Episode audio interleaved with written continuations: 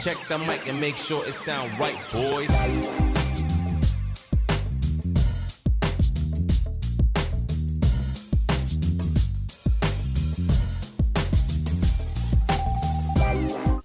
Certo, certo, meus queridos, bem-vindos ao Pod Modificast. Hoje nosso convidado é o Felipe Clash. Meu, obrigado por estar aqui, demais, sua companhia aqui com a gente, hein, cara. Tô feliz, tô feliz de ser chamado, obrigado. Já agradeci, mas de novo agora na frente das câmeras.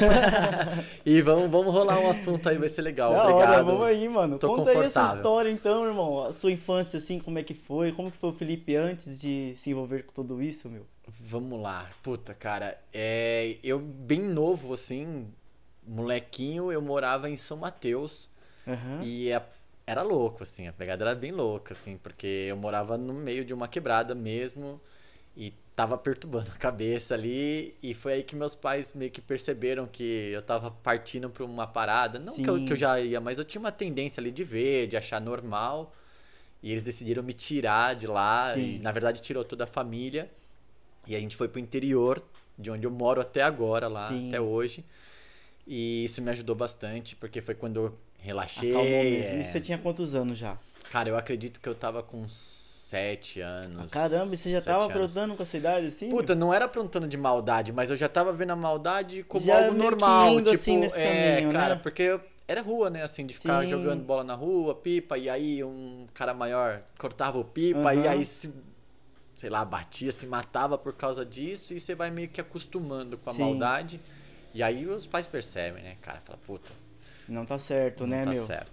E aí me levaram pro mato lá, e aí eu comecei uma vida diferente, porque você Sim. tá em processo de formação de, sei lá, caráter. É, e também assim. é, sete anos é quando você já começa o primeiro ano da escola também, né? É, então, Então exatamente. você já eu tava começou ali... a estudar lá. Isso, eu acho, que- eu, eu acho que eu tava no segundo ano, primeiro ou segundo, se eu não sei, mais ou menos assim, foi quando eu mudei. Sim. E aí já tive também essa, cara, essa facilidade de, de acostumar com tudo, porque sempre na mesma escola, sempre as mesmas pessoas, Sim. os amigos, então eu levo comigo assim muita gente de- do segundo ano, por incrível que pareça, até hoje uma amizade. Sério, então, meu? Que são demais. 20 anos mais agora, nem sei Caramba, quantos que eu tenho mais. legal. 20 anos é sacanagem, porque 7 com 20 dá 27. Eu não tenho isso, não, eu tenho mais.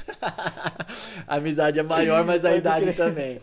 Então comigo até hoje, assim, cara. Então tudo Uhum. isso, tudo isso ajuda nessa, nessa bolha, nessa formação, assim. Mas aí teve muita coisa rolando. E como que foi cara. se adaptar com o interior, assim, saindo desse movimento todo e começar a morar num lugar É, que praticamente come- não tem nada, No né? começo é punk, você acha que você vai pirar, né? Você fala, cara, não tem nada aqui, a rua de terra, descida, não dá pra jogar bola, pipa É. enrosca em árvores, fala, cara, tô Caramba, lascado, enfim. Não dava pra andar de carrinho de rolemã, né? Porque Sim. lá tinha. Tinha nem asfalto Não direito, tinha, talvez. mas em compensação eu ganhei a liberdade de, tipo, não estar preocupado se um busão ia passar, É, ou se o cara da rua de cima ia dar um couro na gente na de baixo, não tem essas coisas. Pode crer. E como eu era muito moleque, foi mais fácil, assim, passava muito tempo na escola, então, tipo, depois da ia da escola assim, ia pra outra escola pra brincar na, na educação física de outra escola, porque Aham. o interior tem isso, tipo, ah, as escolas são todas próximas e tudo meio que o pessoal se conhece, então você pulava um muro ali, ia jogar bola em tal lugar. Aham. E mais ou menos isso foi o meu início de gente, de virar gente, foi eu acho que foi mais no interior mesmo. assim. Isso foi bom pra caramba, né, meu? Fez você ficar, ser mais tranquilo, continuar a vida mais É, tranquilo Greg. que nessa É, turbulência toda, É, eu né? era, eu era meio chato, assim, meio. Você tem irmãos? Eu tenho uma irmã e um irmão. Uma irmã mais velha e um irmão mais novo. Ah, você é o do mas, meio. É, mas meu irmão ainda não existia nessa época, era eu e minha irmã. Ah, E eu tá. era bem ruim, cara. Sim. Tadinha. Puta, ela é um amor, assim. Beijo pra ela, assim, tá? Desculpa por tudo aí. Mas eu era ruim, cara. Essa, Era. essa é, era muito agitado e achava, como eu falei, tudo muito normal. Então, cheguei a empurrar ela da escada, coisas assim, tipo, Sério? só pra. É, cara, pensa. E exatamente o que você falou. Quando você vai pro interior, você vê que as coisas são mais calmas, você começa a pegar as coisas mais puras. Isso me ajudou muito, porque eu era muito briguento, muito marrento. Uhum. E aí quando você demora um tempo até Sim. até uns 10 anos de idade ali, você ainda tinha um Sim, mas também quando você chega na adolescência fica pior. É, então, sim se eu tivesse lá, eu acho que sim, 15, sim, eu acho que seria 15 mais até os 18 anos, irmão. É. Aí eu Todo já tô no interior, sim, eu já tô no interior, já me ajuda, meus pais já. Puta, eu tive uma puta base, assim, que Sim. agradeço, porque fizeram fazer esporte pra gastar essa energia, fizeram eu, tipo, apanhar no judô pra entender que eu não Ó, ia legal. bater em todo mundo, que eu ia Legal. apanhar, sabe? É- Eram Uhum. umas coisas assim que me ajudavam. Então, se eu, se eu era todo marrentão, eu falava, é, então você é marrento. E aí me colocaram numa luta onde eu tinha que obedecer um sei-sei. E tinha os caras que eram muito mais fortes que eu e apanhava pra aprender que, cara, respeita, assim, você não vai ser. Isso me ajudou Você muito. não vai passar por cima sempre, Claro, né? claro, isso me ajudou muito até hoje em dia, assim, né? De entender Aham. que, tipo, calma, as coisas não são tão do seu jeito, assim. Sim. E quando o teu irmão mais novo nasceu, você já tava com quantos anos assim?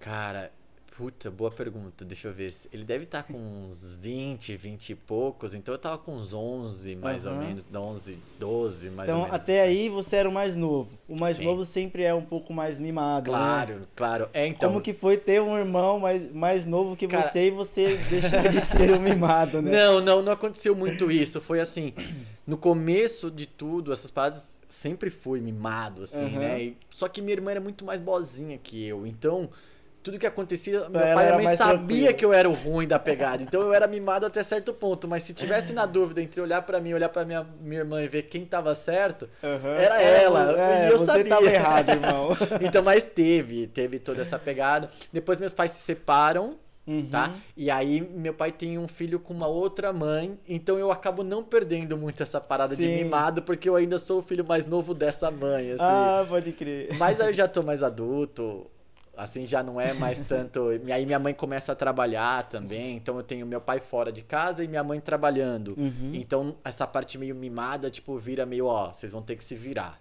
Sim. Então, é esse caminho aí também, tipo.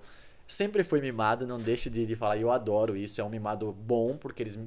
Não é aquela coisa de, tipo. Deixar ser uma pessoa ruim. Eles me protegem, assim. Legal, meu. Mas também me colocam pra, pra me virar, como eu falei. Tipo, vai apanhar, sim, pra aprender que não é. Depois de um certo ponto, quando minha mãe precisa de uma grana, meu primeiro trampo. Trampo Ah, é, é ajudando ela, porque eu ia entregar panfleto no pet shop que ela legal. tinha. ah, Então ela, ela trabalhava falava, com animal, então É, isso ah. já vem o teu amor tudo sim, isso, né? sim. É, me ajuda muito. Eu começo entregando panfleto pra ela, tipo, Uhum. saio da escola, entrego o panfleto rapidão, colocava meus camaradas tudo pra entregar panfleto pra ajudar. acabar mais rápido. Ah, mano, vocês querem jogar bola depois? Me Certo. ajuda a entregar essa parada aqui e depois a gente vai. E aí depois eu trabalho no pet shop com ela pra dar uma ajuda, então Isso eu falo que é meu primeiro trampo. Tudo em shop dela? Suzano, cara. É? em Suzano Aí mesmo. nessa já era mais pro centro ali de Suzano, então, Isso, né? a gente, eu moro um pouco mais afastado, Aham. naquela rua de terra que eu sempre gosto de Aham. falar, mas o comércio, hoje onde eu trabalho, a Clash, e o dela já era mais no centro. Sim. E aí é daí vem onde vem o amor nos bichinhos ali, porque eu adorava estar em contato, porque ela lavava cachorro, lavava gato, Sim. enfim. E eu era aquela pessoa que ficava segurando, cara. Então, tipo, eu queria estar Meu ali nesse céu. contato. É, Aham. exato. E eu saio porque eu não gosto de gente. É incrível, assim, porque é incrível falar isso, mas eu adorava os bichos, mas eu não gostava do donos dos bichos.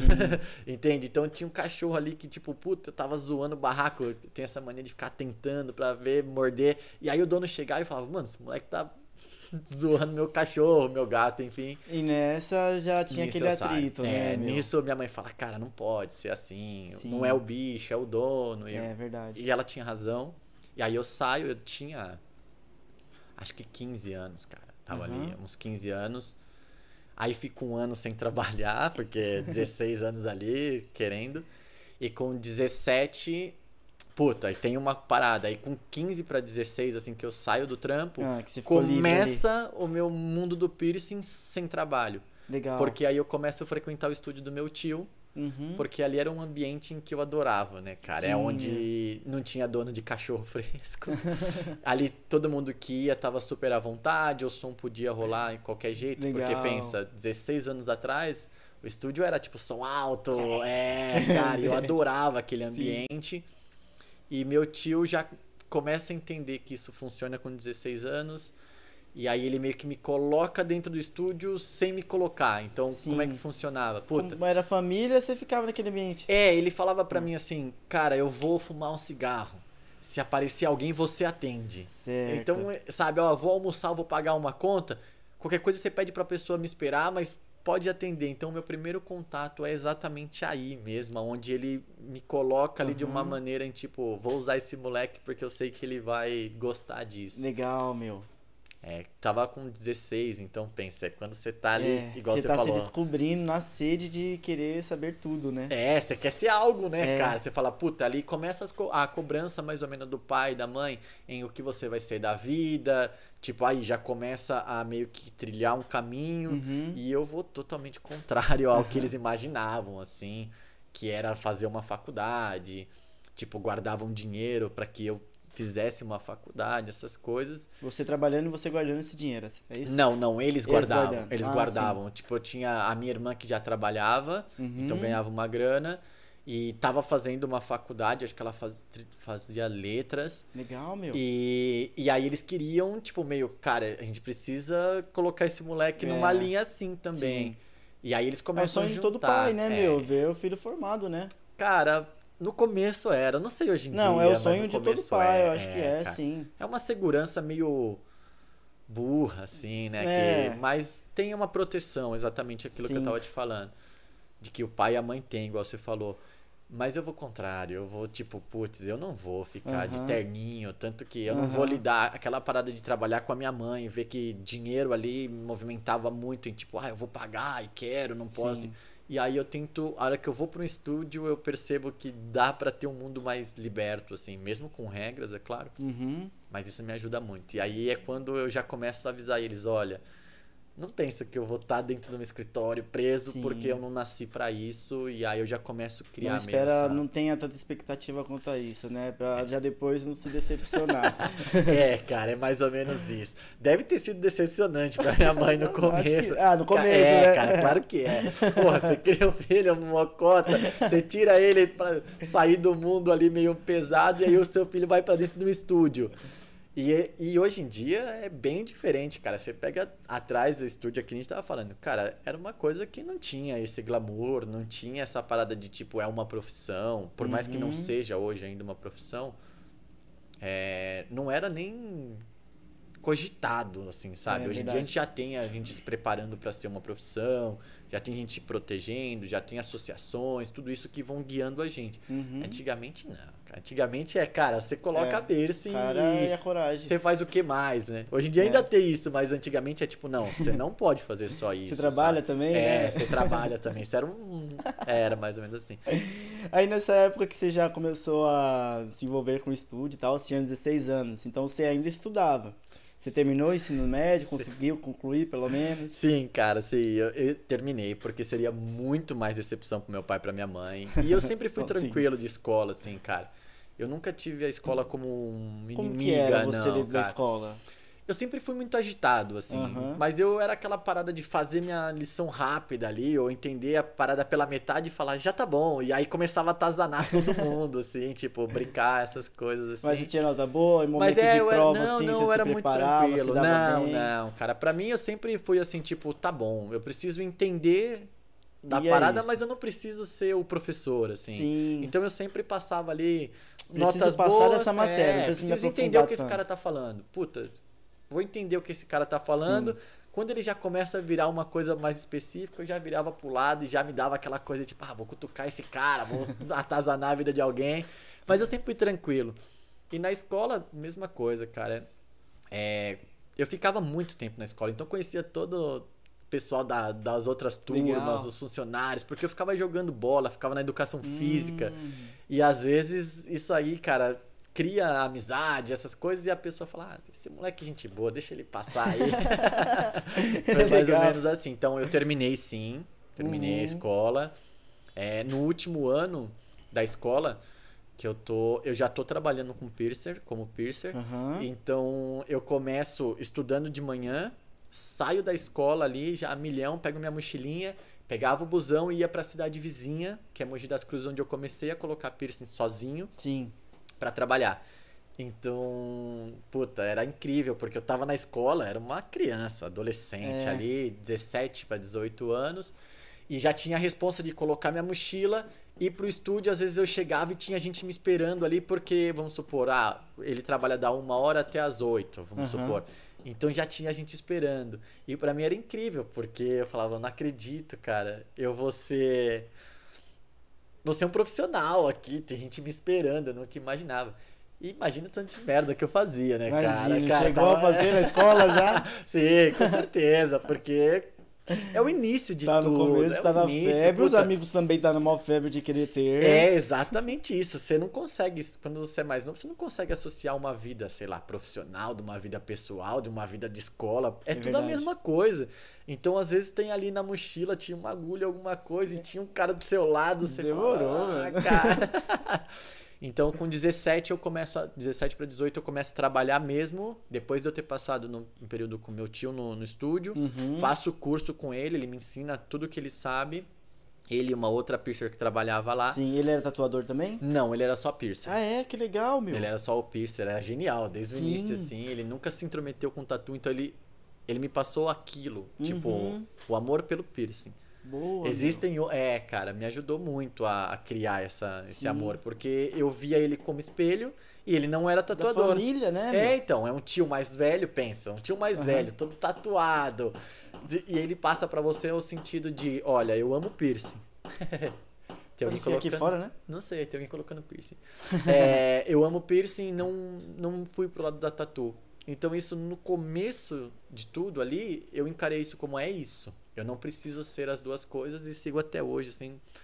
Nunca tentei fazer tatu, assim, de profissional, É, ou nunca, nem nunca vontade, curti. nem nada, por estar assim Cara, no meio e tal. Vontade eu tenho muito, eu acho É. incrível essa arte dos E caras. desenho? Não, nunca. Não gosta de desenhar? Não gosto. Ah, não, então então, é eu sempre tive vontade de fazer a arte, mas eu nunca tive a vontade de ser um tatuador. É diferente, assim, eu Aham. falo. Porque eu olho os caras fazendo coisas incríveis, quadros, é, pele, aqueles desenhos, e eu acho incrível, mas não é pra mim. Sim. Então é uma admiração, mas não uma vontade de ser, assim. E Legal. já ganhei maquininha de tatuador me incentivar.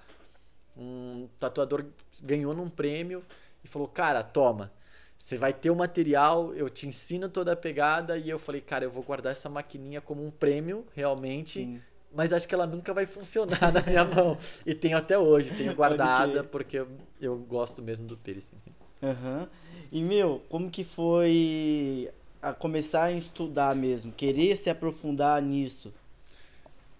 Tipo, você já tinha começado a, a fazer os piercing e tal. É, tipo, uma hora bateu sério. na cabeça, mano, eu preciso saber o que, que de fato eu tô fazendo, né? Ou Greg, você já teve- você passou um bom tempo achando que você sabia. Não, não, a pegada é que é mais ou menos assim, cara. Eu, eu sempre tive que levar muito a sério. Sim. Entende? Independente de eu saber ou não, porque, igual eu te falei, meus pais colocavam muita responsabilidade em eu ser alguém.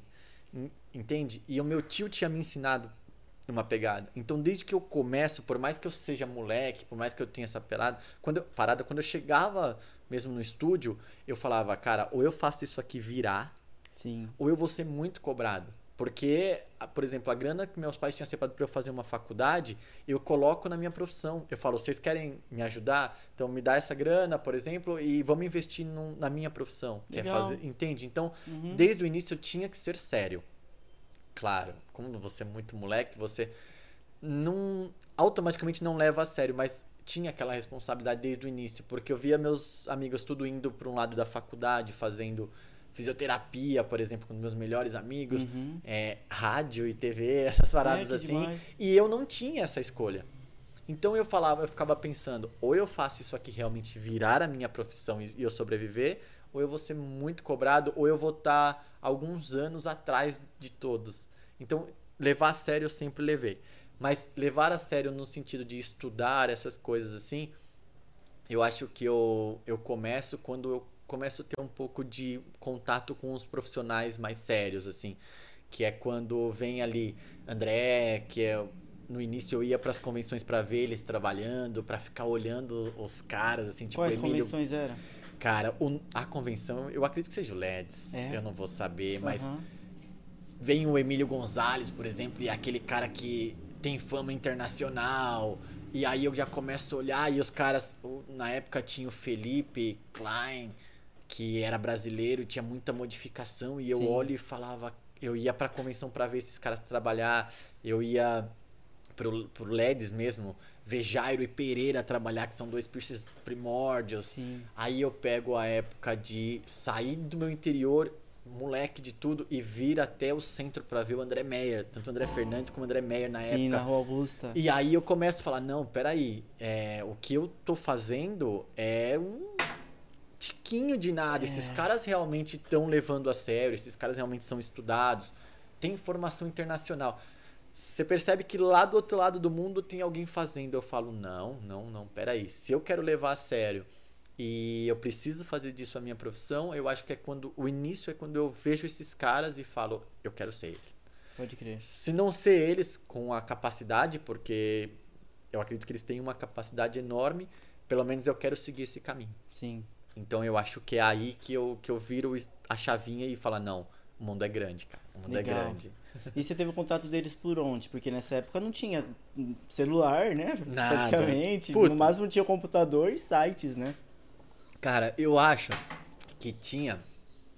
Era, é o celular. Revista também, né? Revista tinha muito, mas acho que era a convenção mesmo, cara. É onde se Hum. reunia aquelas pessoas. E eu não tinha o contato dos caras. Eu era aquele cara que ficava olhando de longe, assim. Tava visitando, né? Olhava de longe e eu acho que de tanto eu ficar olhando pros caras, os caras me cumprimentavam, assim, sabe? Tipo, "Ô, e aí? Tipo, mano, esse moleque é chato. E eu falava, não importa, eu quero chegar nesses caras e conversar. Então, se ele me cumprimentou, já é o primeiro É, contato, assim.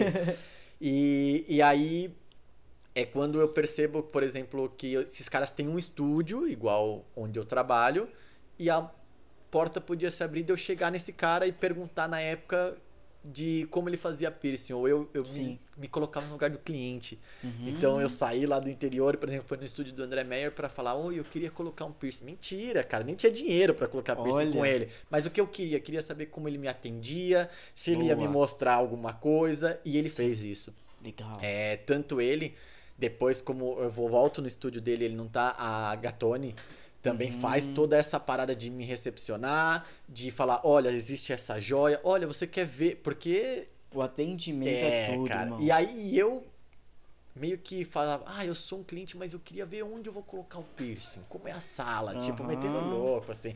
Na época não tinha nada de piercing, nada de tatu, Dava então eu era realmente um o cliente, assim. é.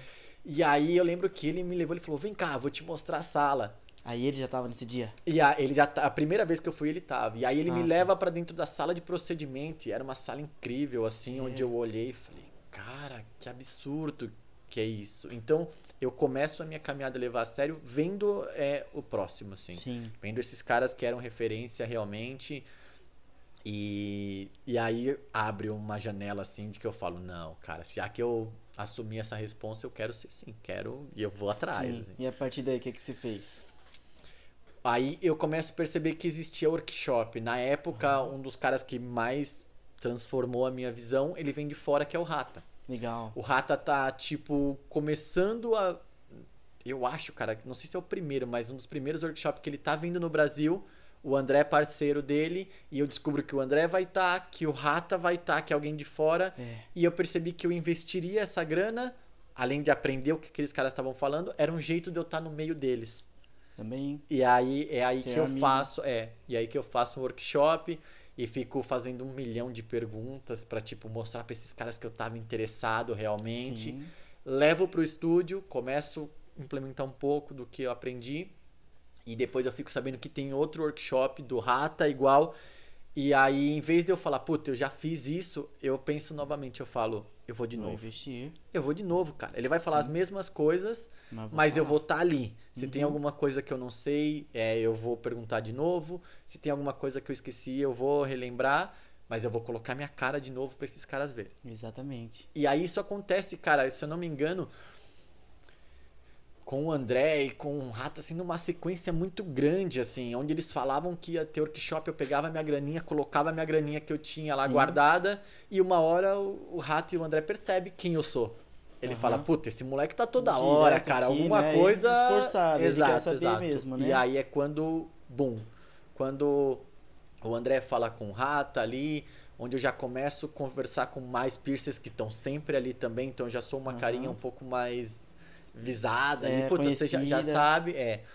E eu recebo uma proposta porque o Rata precisa de alguém para trabalhar para ele lá na Argentina. Olha que demais. E ele pergunta pro André, mais ou menos eles têm uma conversa sobre quem eu sou, se vale a pena, e isso chega até mim de uma forma. E aí o Rata me leva lá pra fora e aí sim o Que mundo foda. começa a ter essa, essa dimensão, assim. Aham. Começa a ter essa dimensão em Aí que. foi a primeira vez que você já viajou pra fora, então você já Cara, tinha viajado antes. Nada, eu não tinha a mínima noção de falar nada, não Ai, tinha a caramba. mínima noção do que eu ia ser, assim. E o Rata falava em português, O então? Rata sempre falou, assim, um, Ah, um portunhol, assim. Então dava pra entender os workshops, então, pelo Sim, menos. não, não. Aí tem- tinha sempre essa parada do André ajudar a traduzir, sempre tinha essa parada. Ah, legal. Mas a parada de eu me jogar realmente, ela, ela é escura. Eu vou, eu falo, converso com todo mundo que me dá essa assistência aqui e todo mundo fala: se é isso que você quer, vai. Mas como você vai fazer isso? E eu falei: na real é que eu não sei, cara. Aham. Eu quero ir pra lá. Eu tenho essa oportunidade e eu não sei se eu vou ter de novo. Entende? Então eu não sei onde eu vou morar, eu não sei como eu vou trabalhar, Mas eu mas vou. eu vou. Eu realmente eu vou. E passei um perrengue. Cara, como é que a gente faz? Para, né? Deixa eu dar um Quer dar uma pausinha aí? Um salve. Isso aqui, parece mano. Você é louco. Ô, meu querido, como é Tudo que bem você tá? contigo? Deixa eu dar uma- Ainda bem que você tá aqui, cara. Bom? Tá bem? Bem, graças a Deus. Incrível.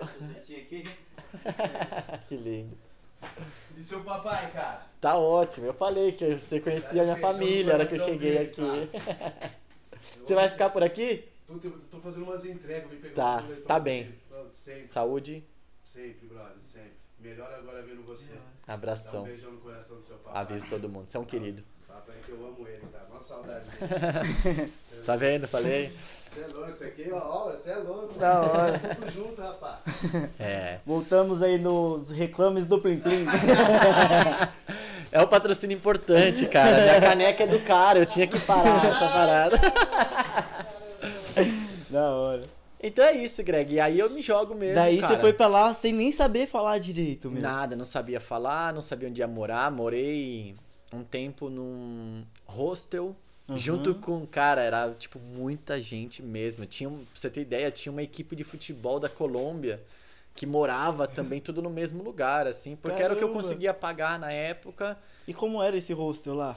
Era incrível. É um hotelzinho? Nada, que hotel, cara. Era Não, tipo porque o um formato de albergue, hotel. é.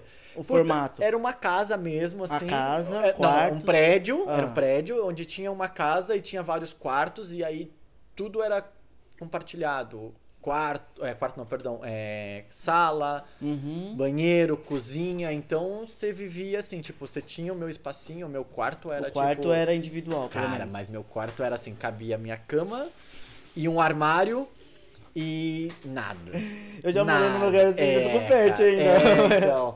lá, E- na, lá na 13 de maio, lá, o bagulho só cabia a cama Sim, e sim, um guarda-roupa mesmo. E todo o resto era compartilhado. Então ali, então eu tinha essa parada de quando eu queria ficar ali meio que sozinho, eu ficava dentro do quarto, mas você nunca tinha, porque você tinha que ir no banheiro, tinha 11 jogadores de futebol esperando para ir no banheiro. E foi uma experiência incrível. Na época. Caramba, imagina. Você já na época, quantos anos? Não, eu tava com 20, 21, era Nossa, super demais. novo, assim, cara.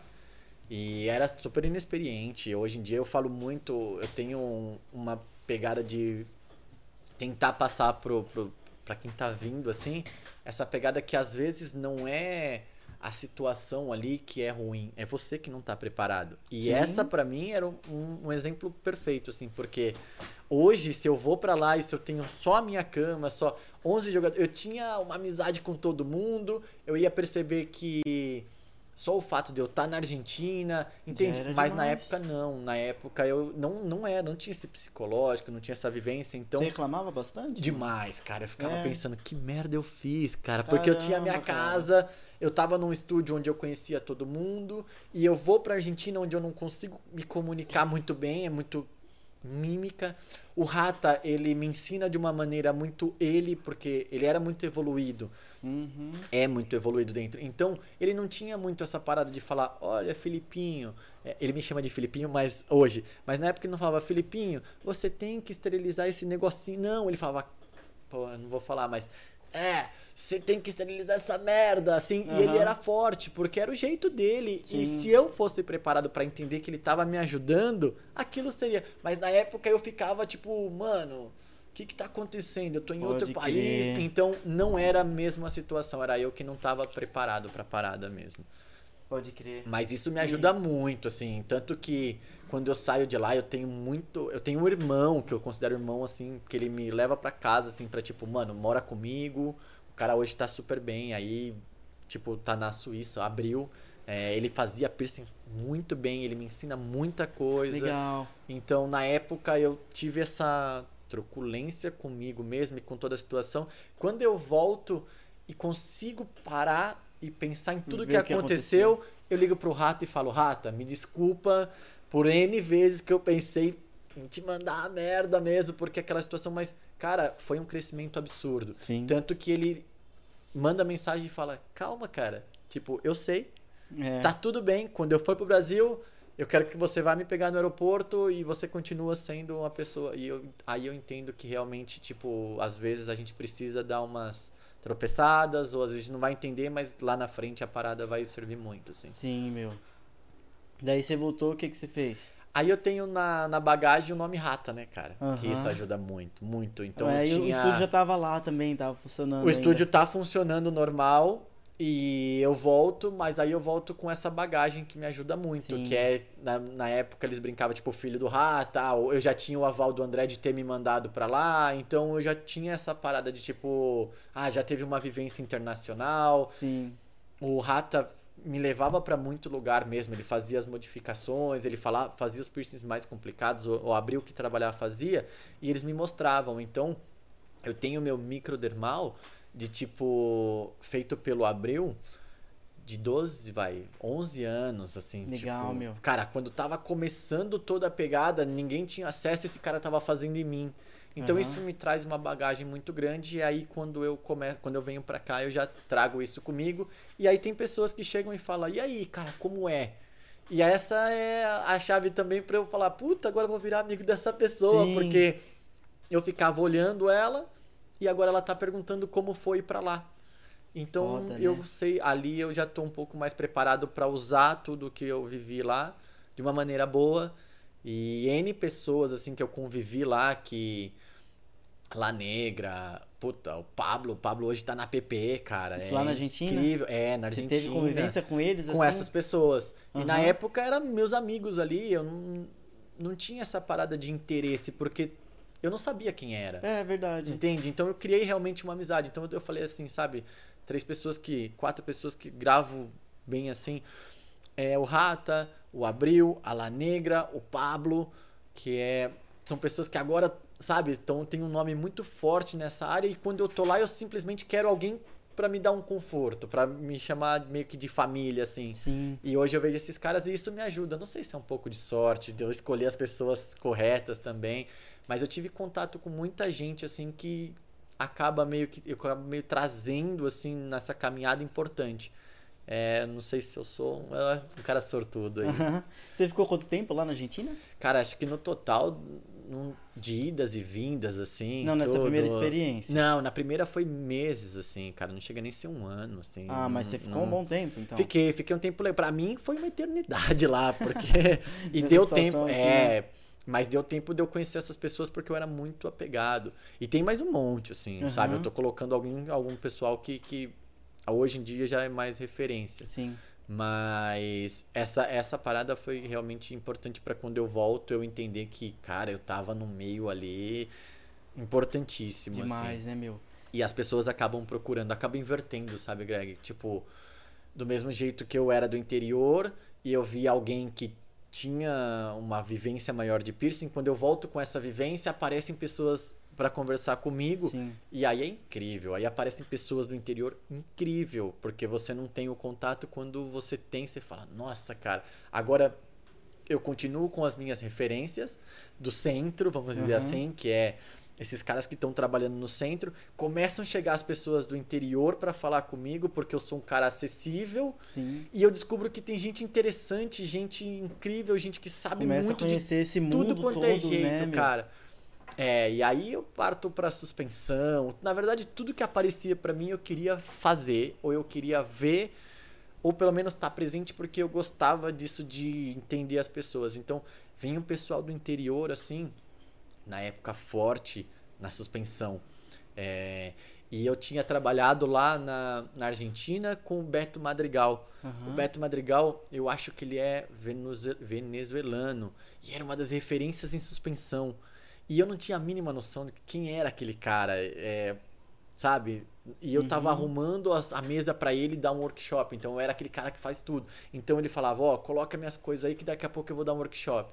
E eu, dane-se, o importante era estar no meio. Então eu arrumava me- mesmo a bancada pros caras fazer sem esse, esse conhecimento de quem era. Quando eu volto, os caras falam, mano, você fez uma suspensão com o Beto Madrigal. E eu, tipo, fiz, cara. Lá. tipo, é, tipo, se você tá falando que esse cara é foda. E aí eu entendi que, cara, era estar no meio.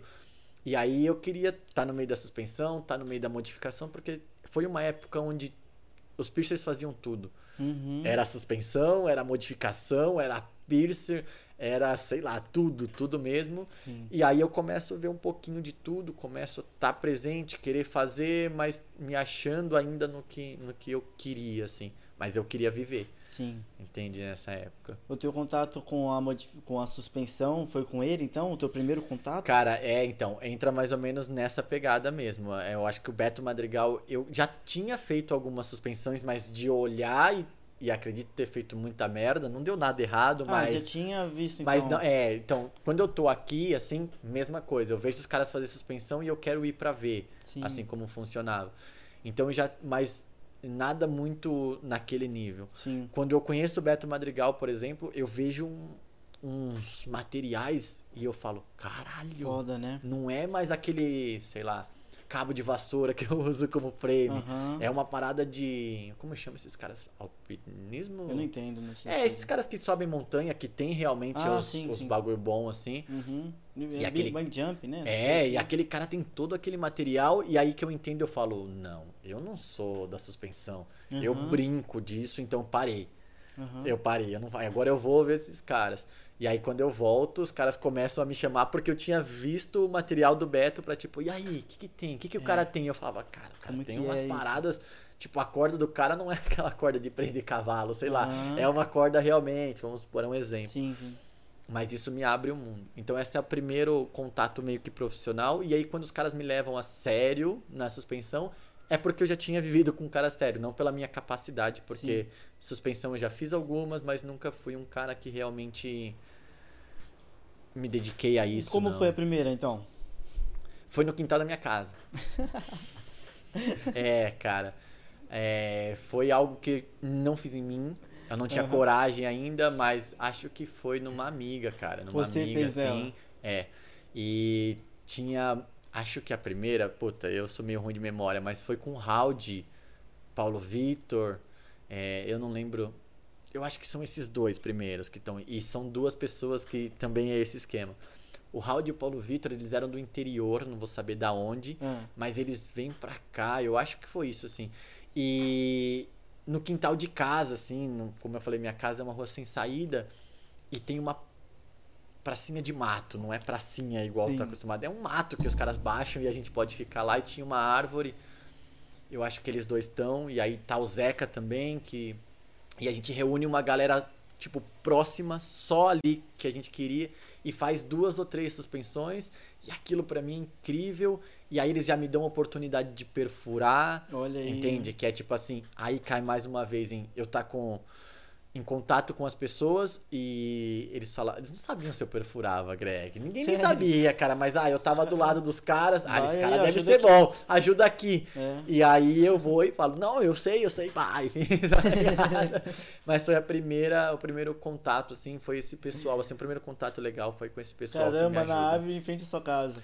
É, é, puta, e tá minha mãe, assim, É pra você ter uma mesmo, ideia. Ela olha e tudo. fala, cara. Eles já tinham uma uma noção, vez. então eles já tinham feito e tal. Eles É, que te eles apresentaram sim. isso, sim, né? sim, sim, mas pensa, pra minha mãe, pros meus colegas ali, cara, sério que o Felipe tá se transformando nisso, assim. Puta, eu lembro até hoje, o Raud tinha Não sei se tem hoje em dia, mas ele tinha uns alargadores no nariz. Um, Pode crer, Puta, então já cara, aquela, um- aquela figura era pesada. Sim. Era pesada pra mim, que já tava acostumado. Imagina pra minha mãe. Você já tinha tatuagem nessa época? Cara, eu tinha as assim? estrelinhas. Não, não, Não, eu tinha umas estrelinhas atrás do braço, essas coisas assim. E minha mãe já pensou, cara, meu filho vai ser esse cara. Vai, certeza, tá no meio dessa cara. galera É, certeza, certeza. Então já era meio que tipo, eu também, eu sempre fui muito aberto com a minha mãe e com meu pai, já era mostrando pra eles que, olha, dentro do mundo que eu escolhi, é, existem muitas coisas Uhum. que vão, vai acontecer no caminho, mas é normal, calma, eu ainda continuo sendo o Felipe. E depois disso, teve outras vezes as suspensões na, na rua da minha casa. Foram mais gente. É, E uma delas, assim, a gente combina de fazer meio que um ritual, assim, de que vai todo mundo à noite pra minha casa. Dorme todo mundo lá, tipo, em sofá, em Uhum. colchão, em o que Onde levava, cabe, é. assim, onde cabia.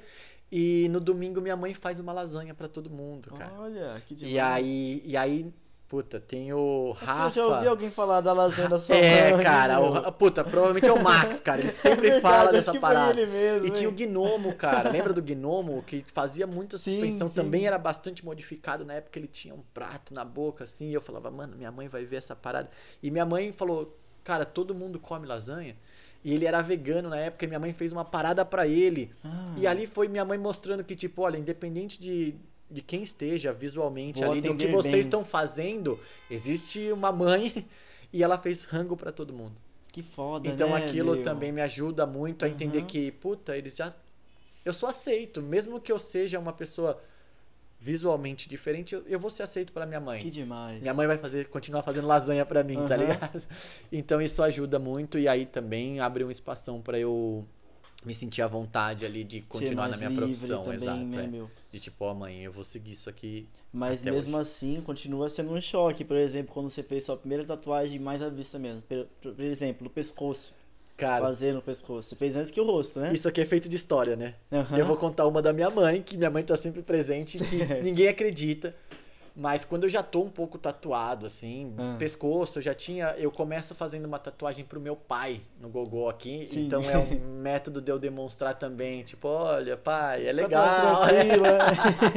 Eu acho que eu tinha escrito família, eu tenho família no pescoço, Pode que é tipo, ó galera, é tatuagem, mas é do bem.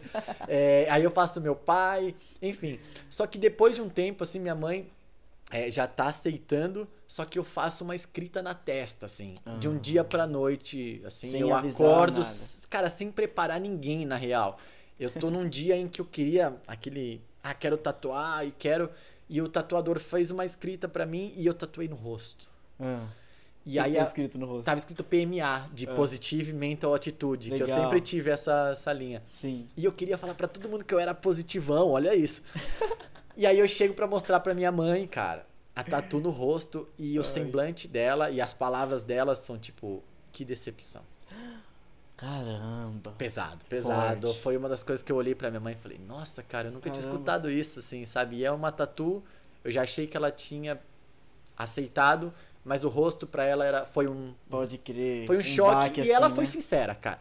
Aí liguei pro meu pai e falei, pai, fiz uma tatu no rosto e a mãe falou isso. Ele falou, cara, que merda, por que, que você faz umas coisas assim do nada? Custava avisar sua mãe, custava me avisar, o que, que você fez? Aí eu mostrei pra ele, ele falou, puta, ficou horrível, cara. e aí eu falo, puta, meu pai e minha mãe, cara, vou tirar. E aí, na, no outro dia, eu não fui trabalhar porque eu vim pra tirar. Eu fui fazendo sessões de laser. E a Sério? mulher me explicou como funcionava e eu fiz cinco sessões de laser, paguei super caro na Tirou época. mesmo? E tirei a tatu, cara. Eu não fiquei assim um mês com a minha tatu. Pode crer. Eu não caramba. fiquei um mês com a minha tatu, tirei minha Provavelmente tatu. foi mais fácil até, que o corpo não chegou a se adaptar Não, mesmo, é, é, foi mesmo. exatamente isso. Ainda tava em processo de ferida, doía pra Legal. caramba de eu Nossa, fazer. imagina- Não, dizem que é, dói muito mais fazer do, do tirar do que fazer, Cara, né? eu tinha. Que é uma queimadura. E eu tinha a parada psicológica. De Uhum. tipo, tá tirando um trampo que eu queria e eu tinha decepcionado minha mãe. E ao mesmo tempo eu tinha aquela parada de tipo, mano, eu mando no meu corpo, mas eu não tô tirando a parada, tá ligado? Então, psicologicamente pra mim também era dolorido, porque eu falava, mano, não mando em nada, cara. E meus pais e minha mãe, então, então tinha essa parada, mas acabei tirando. Aí eles me Caramba. aceitaram de novo.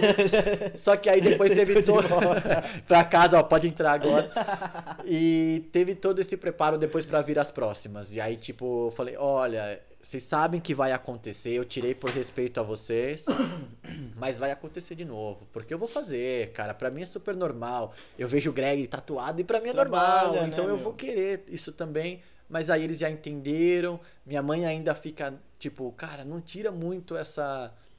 O seu rosto, essas. Sim, E é eu uma coisa que minha mãe respeito, fala cara. também. Tipo, É. faz no rosto, mas faz nos cantinhos assim. Isso, não tal, tira pra- muito essa. Isso, pra continuar a tua personalidade. É, que de pode fato ser. muda muito, né, meu? É, com certeza. A gente sabe. Não, que personalidade, tem... acho que eu falei muito uma palavra bem forte, né? A personalidade é que tá dentro. Mas tira a visão de Não, si não, mesmo. é, né? é, perfeito, eu entendi. Essa Aham. parada, essa física, assim, que tem Isso. de olhar, ainda ter uma parte limpa, vamos dizer Isso. assim. Mas eu já fui preparando eles, e aí tanto depois eu fiz tatuagem no rosto, tenho um pouco pequenas, mas tenho. Sim. Mas já foi mais aceita. Então eu aprendi também nessa situação de que tudo tem seu tempo, o jeito de você fazer e falar as coisas muda muito, pode ser algo Aham. super agressivo. Com certeza. Mas se você tem um, um jeito de falar, Exatamente. um- e uma explicação de tipo, olha, eu tô fazendo isso por causa disso, acaba sendo muito mais aceitável, assim, sabe? Uhum. Então eu levo isso comigo também de tipo, errei, aprendi e agora não só pra minha mãe, pro meu pai, mas pra todas as pessoas assim que eu tenho essa essa proximidade, eu costumo ter um jeito de falar as coisas assim pra não sempre me explicando Sim. sem dar satisfação, mas me ajuda E também pra não machucar a pessoa. Né? É, é, eu tenho Ser essa. É, cara. Tem eu, eu não posso me machucar, eu ainda quero fazer as coisas que eu Sim. tenho essa vontade, mas o mundo não é eu assim, é eu, eu, eu o tempo todo. Existem pessoas ao meu redor que eu posso magoar, que talvez eu não queira. É colocar naquela balança o quanto aquela tatu vai me fazer bem e quanto aquela tatu vai me fazer mal no sentido de eu brigar com a minha mãe. Uhum. Entende? Então hoje eu ainda tenho meus momentos de loucura, de tipo. "Ah", mas hoje é muito mais equilibrado isso, muito Uhum. mais equilibrado. Meu, você fala que você era bem agitado assim na adolescência e tal, você gostava de fazer bastante rolê assim. Só que uma vez você falou pra mim que você nunca bebeu. Na verdade, eu nunca bebi, nunca fumei. Como dentro do rolê todo assim, meu? Cara, eu sempre. É, eu tive. Puta, minha família é meio que tem uma parte alcoólatra. Ah, pesada, uma, uma parte meio que tipo assim, meus tios sof- sofreram mesmo com isso e eu cresci vendo isso. sim. E mais uma vez cai aquela parada de eu ter a responsabilidade de não tocar foda-se, assim, sabe? De tipo, olha, eu não quero, porque se eu entrar nas Sei, drogas. O mesmo exemplo, né? É, se eu entrar nas drogas, por que, que eu vou ser o especial e não vou ser um alcoólatra? Se na minha família tem isso. Então na minha cabeça eu tinha como eu vou ser isso.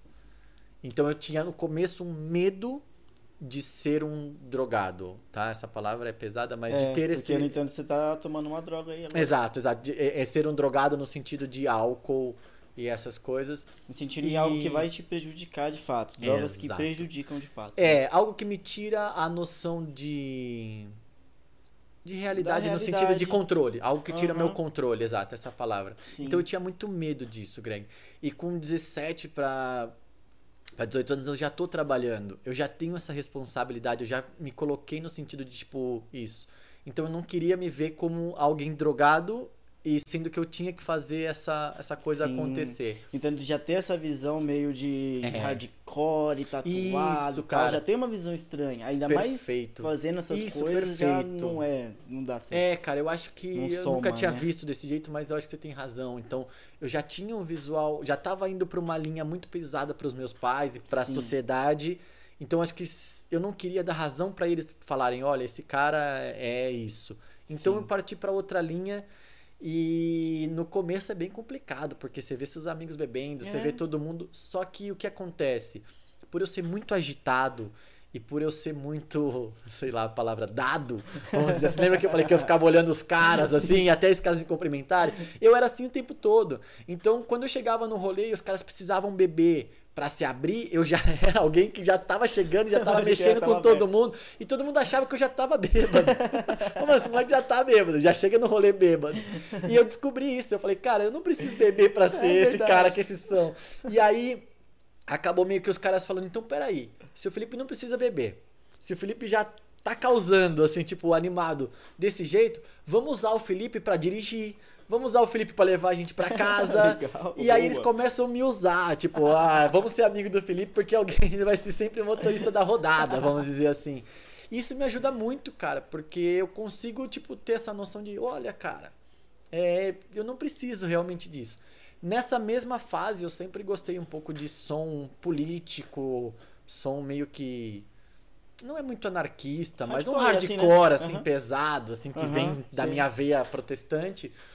E eu descubro uma parada no meio do hardcore que chama Stray Edge.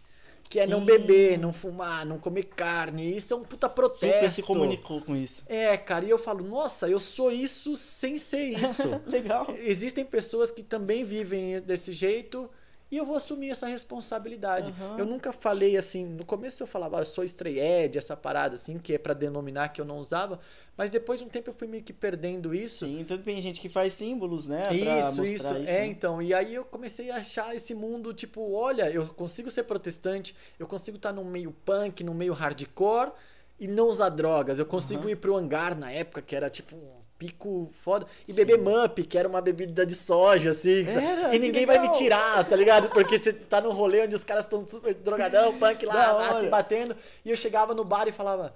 Me dá um mup de maçã, assim. Aham. E aí eu olhava pro lado e tinha alguém com mup de maçã. Então Que era um rolê fez- stray edge mesmo, né? tinha Já de os tudo, é, mas tinha aquela parada tipo, olha, existe Stray Edge Sim, aqui, e esses sim. caras bebem Mup e eu já não me senti tão forçado a beber. demais. Então esse caminho todo vai tipo meio que se unindo, assim, eu vou fazendo Uhum. toda essa pegada em eu ser agitado, é, eu querer conhecer gente, eu querer estar nas baladas e nos shows e ao mesmo tempo saber que eu posso concentrar essa minha energia de em outras coisas. Aham. Então me ajuda muito a trilhar esse caminho, tanto no mundo do piercing como fora dele, de tipo, olha, é difícil você ficar sem beber, você tem que gastar muita energia.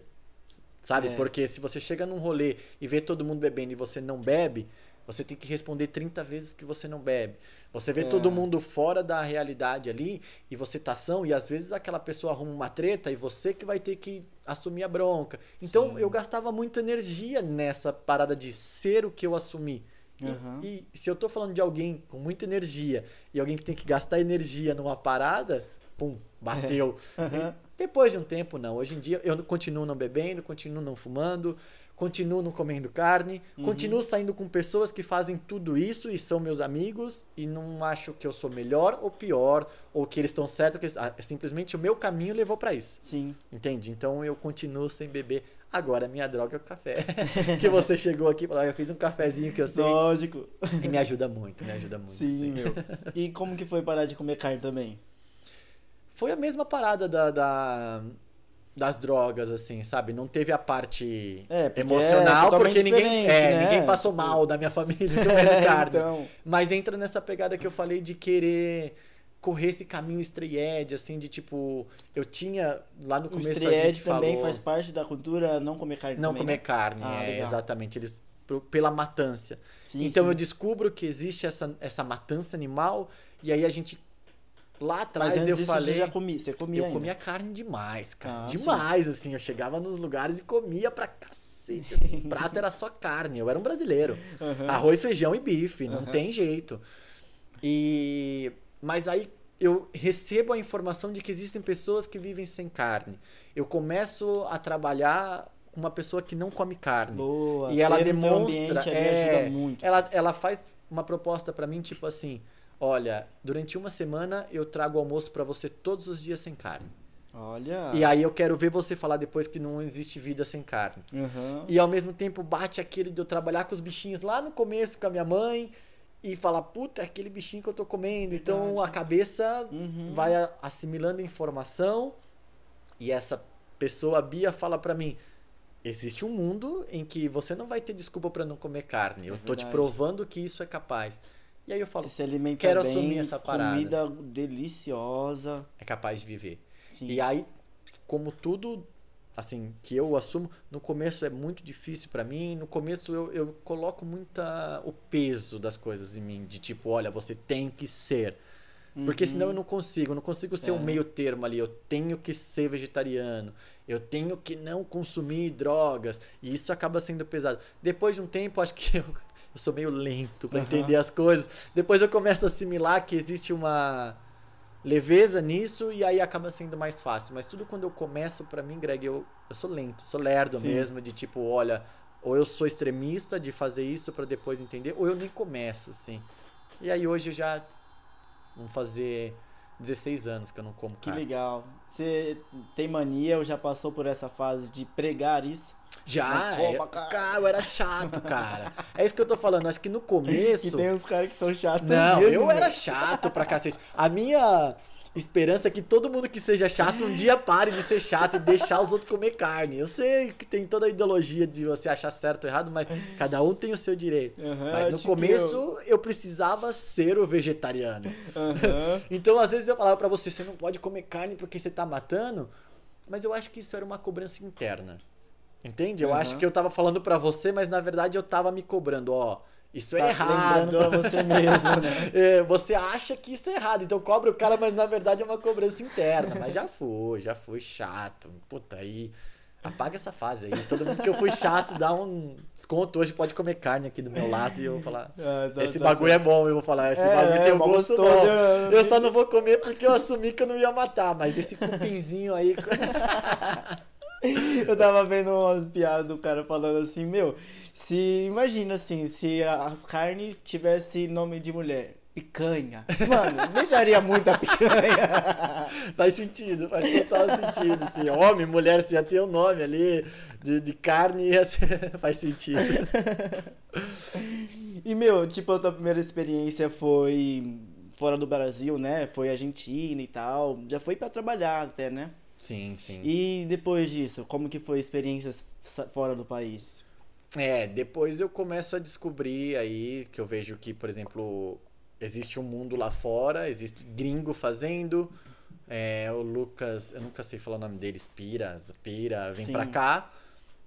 E ele é francês. Uhum. Francês. E eu falo, cara, na França tem gente que faz a mesma coisa que eu. Cara, eu acho que eu quero ganhar o mundo, assim. Dá uma volta lá, Eu né? acho que eu quero ganhar o mundo. E aí eu começo pelo pertinho, que é tipo assim, Chile, essas coisas assim que eu vou. Aí, tipo, você Eu vai pra passear ou você já conhece alguém, Não, dá um toque? Eu tal? uno as duas coisas. Aí eu pego meio que uma um gancho em que quando eu vou viajar, eu junto uma grana é, e vou viajar pra conhecer alguma coisa incrível, mas eu Uhum. procuro os estúdios que tem naquele lugar. Boa. Então, antes ali, puta, hoje em dia é muito mais fácil. Mas hoje em dia eu faço o seguinte, eu vou viajar pra uma cidade, eu entro no Você conhece um Google. monte de Não, gente. eu coloco no Google, cara. Aham. Eu coloco estúdio de tatu e na cidade não sei onde, Pumbate. Pode crer. E aí eu já começo a adicionar no Instagram e eu falo, cara, vou estar na sua cidade aí. É, o que, que você me ajuda no sentido de pode dormir um dia na minha casa, vem no meu estúdio, Aham. mano, tem ou então só, ó, tem um passeio que é legal, mas eu falo, olha, eu vou no seu estúdio. E eu começo a fazer isso realmente. Eu começo Uhum. a ir pros rolês e dentro desse rolê eu começo a visitar os estúdios pra conhecer quem trabalha lá e pra falar, olha, eu sou o Felipe. Legal, meu. E aí eu começo a unir as duas coisas. E nisso, puta, como viajante, eu conheço gente que. Porque quando você tá viajando, você tá frágil. Uhum. Você não tem uma casa, a casa tá aqui. E os piercers me ajudam muito, os donos de estúdio, que eles falam, onde você tá? Demais, e eu né? falava, eu não tô, eu vim. ah, então dorme um dia aqui no meu estúdio, ou dorme um dia na minha casa, e eu percebo que dá pra unir as duas coisas. Sim. E nisso eu começo a fazer isso direto. E aí começa de tipo, o Greg conhece um cara que trampou, sei lá, no Chile. Esse cara do Chile conhece alguém que trabalha na Colômbia, esse- entende? E Então assim o cara fala: "Ô, se você for pra Colômbia um dia, ou pega um busão aqui e vai até o país vizinho que lá tem um cara que vai te receber. Eu vou ligar pra ele". E nisso eu vou fazendo isso, cara. Então eu, eu uso o piercing, eu uso a viagem, algum dos dois eu tô usando, pra, pra ser livre, assim. Sim. Então, me ajuda bastante. E aqui da América do Sul, quais você não foi? Ah, cara, que eu não fui. Eu acho que a, a Venezuela eu não fui, assim. Aham. E, puta, acho. A, acho que o. Não lembro. Ah, essas Costas Ricas. Costa Rica acho que já é Guiana. América Central. É, acho que essas coisas assim. Acho que já é América tô- Central. ninguém lembra da. Guiana, né? É, Você tava olhando no coisas- mapa e olha, tem esse É sempre, sempre Porto Rico, acho que já é Mas mais aí já ali é no América centro, Central, é, acho que ali no centro, eu acho que já é uma coisa que eu já não, não Mas tenho já acesso foi ali, ainda. Colômbia, É, Peru, essa, essa sim, essa sim, Bolívia. já. Às vezes pra, pra viagem, tipo de visitar mesmo, às vezes um estúdio, mas eu já tive ali. Legal. Teve muitos lugares que eu não, não conheci, Equador eu não conheci, o Uhum. Equador aqui, tô puxando. É, alguns eu não conheci como eu queria, mas não dá, né, cara? É Não, conhecer como que é, a gente nunca vai. Não dá, a gente às mora, vezes não e tem mesmo até se a gente vai grana. morar no lugar, a gente não consegue Falta. conhecer o local É, também. falta São Paulo, tem coisa, lugar pra caramba Sim. e a gente não conhece, então às vezes faltou eu visitar um amigo ali, mas eu posso falar que pelo menos eu passei um pedacinho, eu conheci um pedacinho assim, eu posso dizer que eu já tive ali, pelo menos Aham. passeando um pouquinho e conhecendo gente. Mundo do piercing e não mundo do piercing também que ajuda, cara, ajuda Uhum. pra caramba. Eu sempre falo que quando você conhece uma pessoa, é, ela conhece mais três, que conhece mais três, que conhece mais três, então às vezes vira só um conhecido ali, mas a experiência que eu tive é que quando eu tô com uma mochila nas costas, esse conhecido quer ajudar. Sim. Ele fala: esse cara é frágil, esse cara não vai me fazer mal, porque eu tô na minha casa, eu tô no meu lugar seguro e ele tem só uma mochila. Sim. E isso acaba me ajudando e aí me leva para outro país e esse outro país eu procuro um outro estúdio. Eu falo, e aí? Quando eu chego no lugar, eu falo, tem estúdio de tatu aqui? e às vezes já passei por tatuador, cara. Puta, isso é sacanagem, mas é verdade. Você chega no estúdio e só tem tatuagem, não tem piercing, você fala, não, eu sou tatuador. Só pra puxar o assunto mesmo, né? Ai, cara, me ajuda aí um pouquinho. Então, tem, aconteceu isso também. Mas acho que essa parada de viajar para os lugares assim é um pouco de querer conhecer gente e ao mesmo tempo conhecer o país, mas eu sempre usufruo um pouco das pessoas solistas a me ajudar, assim. Uhum. Você já foi na Indonésia, né? É, eu cheguei é lá- Ásia? Ásia, Ásia. É. E como foi essa experiência? Numa cara? dessas aspirações, assim, também, de tipo, vou viajar e vou ver o mundo do outro lado E ali lá. é o outro mundo, É, irmão. Eu, eu Como foi conheço- esse baque de chegar lá? Porque é, É outra realidade. tudo diferente. É. Eu fiz um, uma loucura na época. Eu tinha uma, tava com uma pessoa e a pessoa foi pra, pra Índia Ah, e tava lá e meio que a gente se separou e ao mesmo tempo ela falou: vem pra cá e a gente dá um rolê por aqui. E aí eu falei, puta, cara, não sei. E E, ao mesmo tempo junta tudo aquela parada. E eu vendi meu carro Hum. e trabalhava dia e noite, assim, foi uma época que eu lembro que eu não, não gastava com café, que é a minha droga preferida, assim. E eu não gastava porque eu tinha que juntar dinheiro pra ir pra lá, então eu fui muito com dinheiro apertado. pouca, pouca coisa assim mesmo. Mas eu caio na Índia e da Índia eu fiquei dois meses. Eu não tinha Caramba! noção assim do que eu ia fazer. Você falava inglês? Mochila nas costas, eu sei me comunicar. Falar inglês eu acho que eu não, não sei ainda. Mas eu sabia me comunicar, Porque assim, lá inglês. é indiano, né? Então, É, máximo, eles é falam ou bastante menos inglês. ali, não, eles né? falam bastante inglês, É. mas é um inglês bem difícil. Mas eu conseguia me comunicar Ah, e, boa. cara, mímica e às vezes uma foto ali, você Aham. mostrava onde você queria ir. Mas eu não tinha muita noção do que ia acontecer nesse, nesse Aham. roteiro.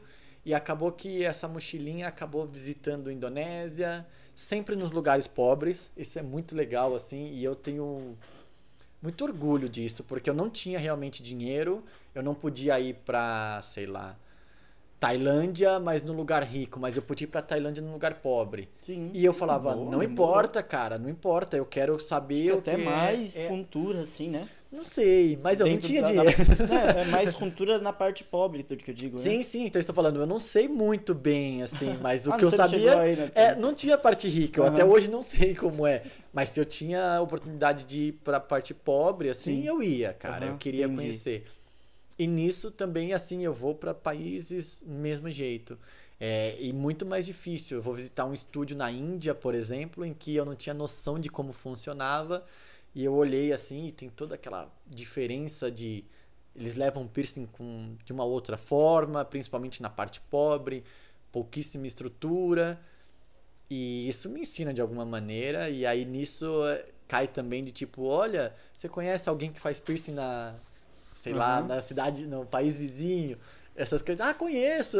Então Passa isso, endereço. isso. Ah, então é, então. Aí eu chegava lá e ah, tem um estúdio aqui. Puta, é o mesmo estúdio. Aí eu chegava lá falando que eu era amigo do indiano. Mentira. passei um dia com o indiano, passei dois dias no estúdio do cara e chegava lá falando: "Não, ele é muito meu amigo, tanto que ele indicou pra eu vir aqui te conhecer e cara, eu vim conhecer esse país aqui, mas eu precisava conhecer você. Mandava essa, assim, Aham. sabe? Meio que não. E o cara falava, não, que legal!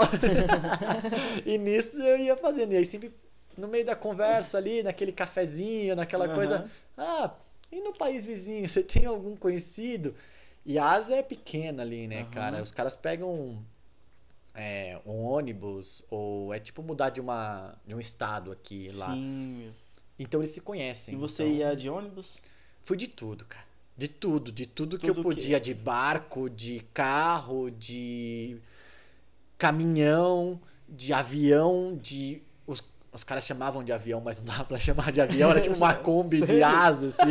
Era genial. Tipo que você entra e fala, puta, se eu chegar no país vizinho já tá bom. Tá bom. E sabe, tipo, a porta é tipo o cara batendo ela assim, ah, não fechou, eu vou segurando, assim. Nossa É, tipo, Senhora. genial, assim. E fui, fui, mas aí conhecia outro cara que conhecia outro cara, e aí juntava história. E dois meses depois, assim, eu sabia que eu tinha que estar na Índia de novo. Aham. Então eu tinha todo esse rolê pra fazer, não importa onde, mas eu tinha que estar na Índia de novo pra vir embora. E acho que começa a bater, eu quero ir embora, e a hora que eu entrei no avião, eu falo, na real, é que eu já quero voltar, assim. Quando você vive essas paradas Sim, todas, assim, você fala, puta, Que incrível. que incrível, assim.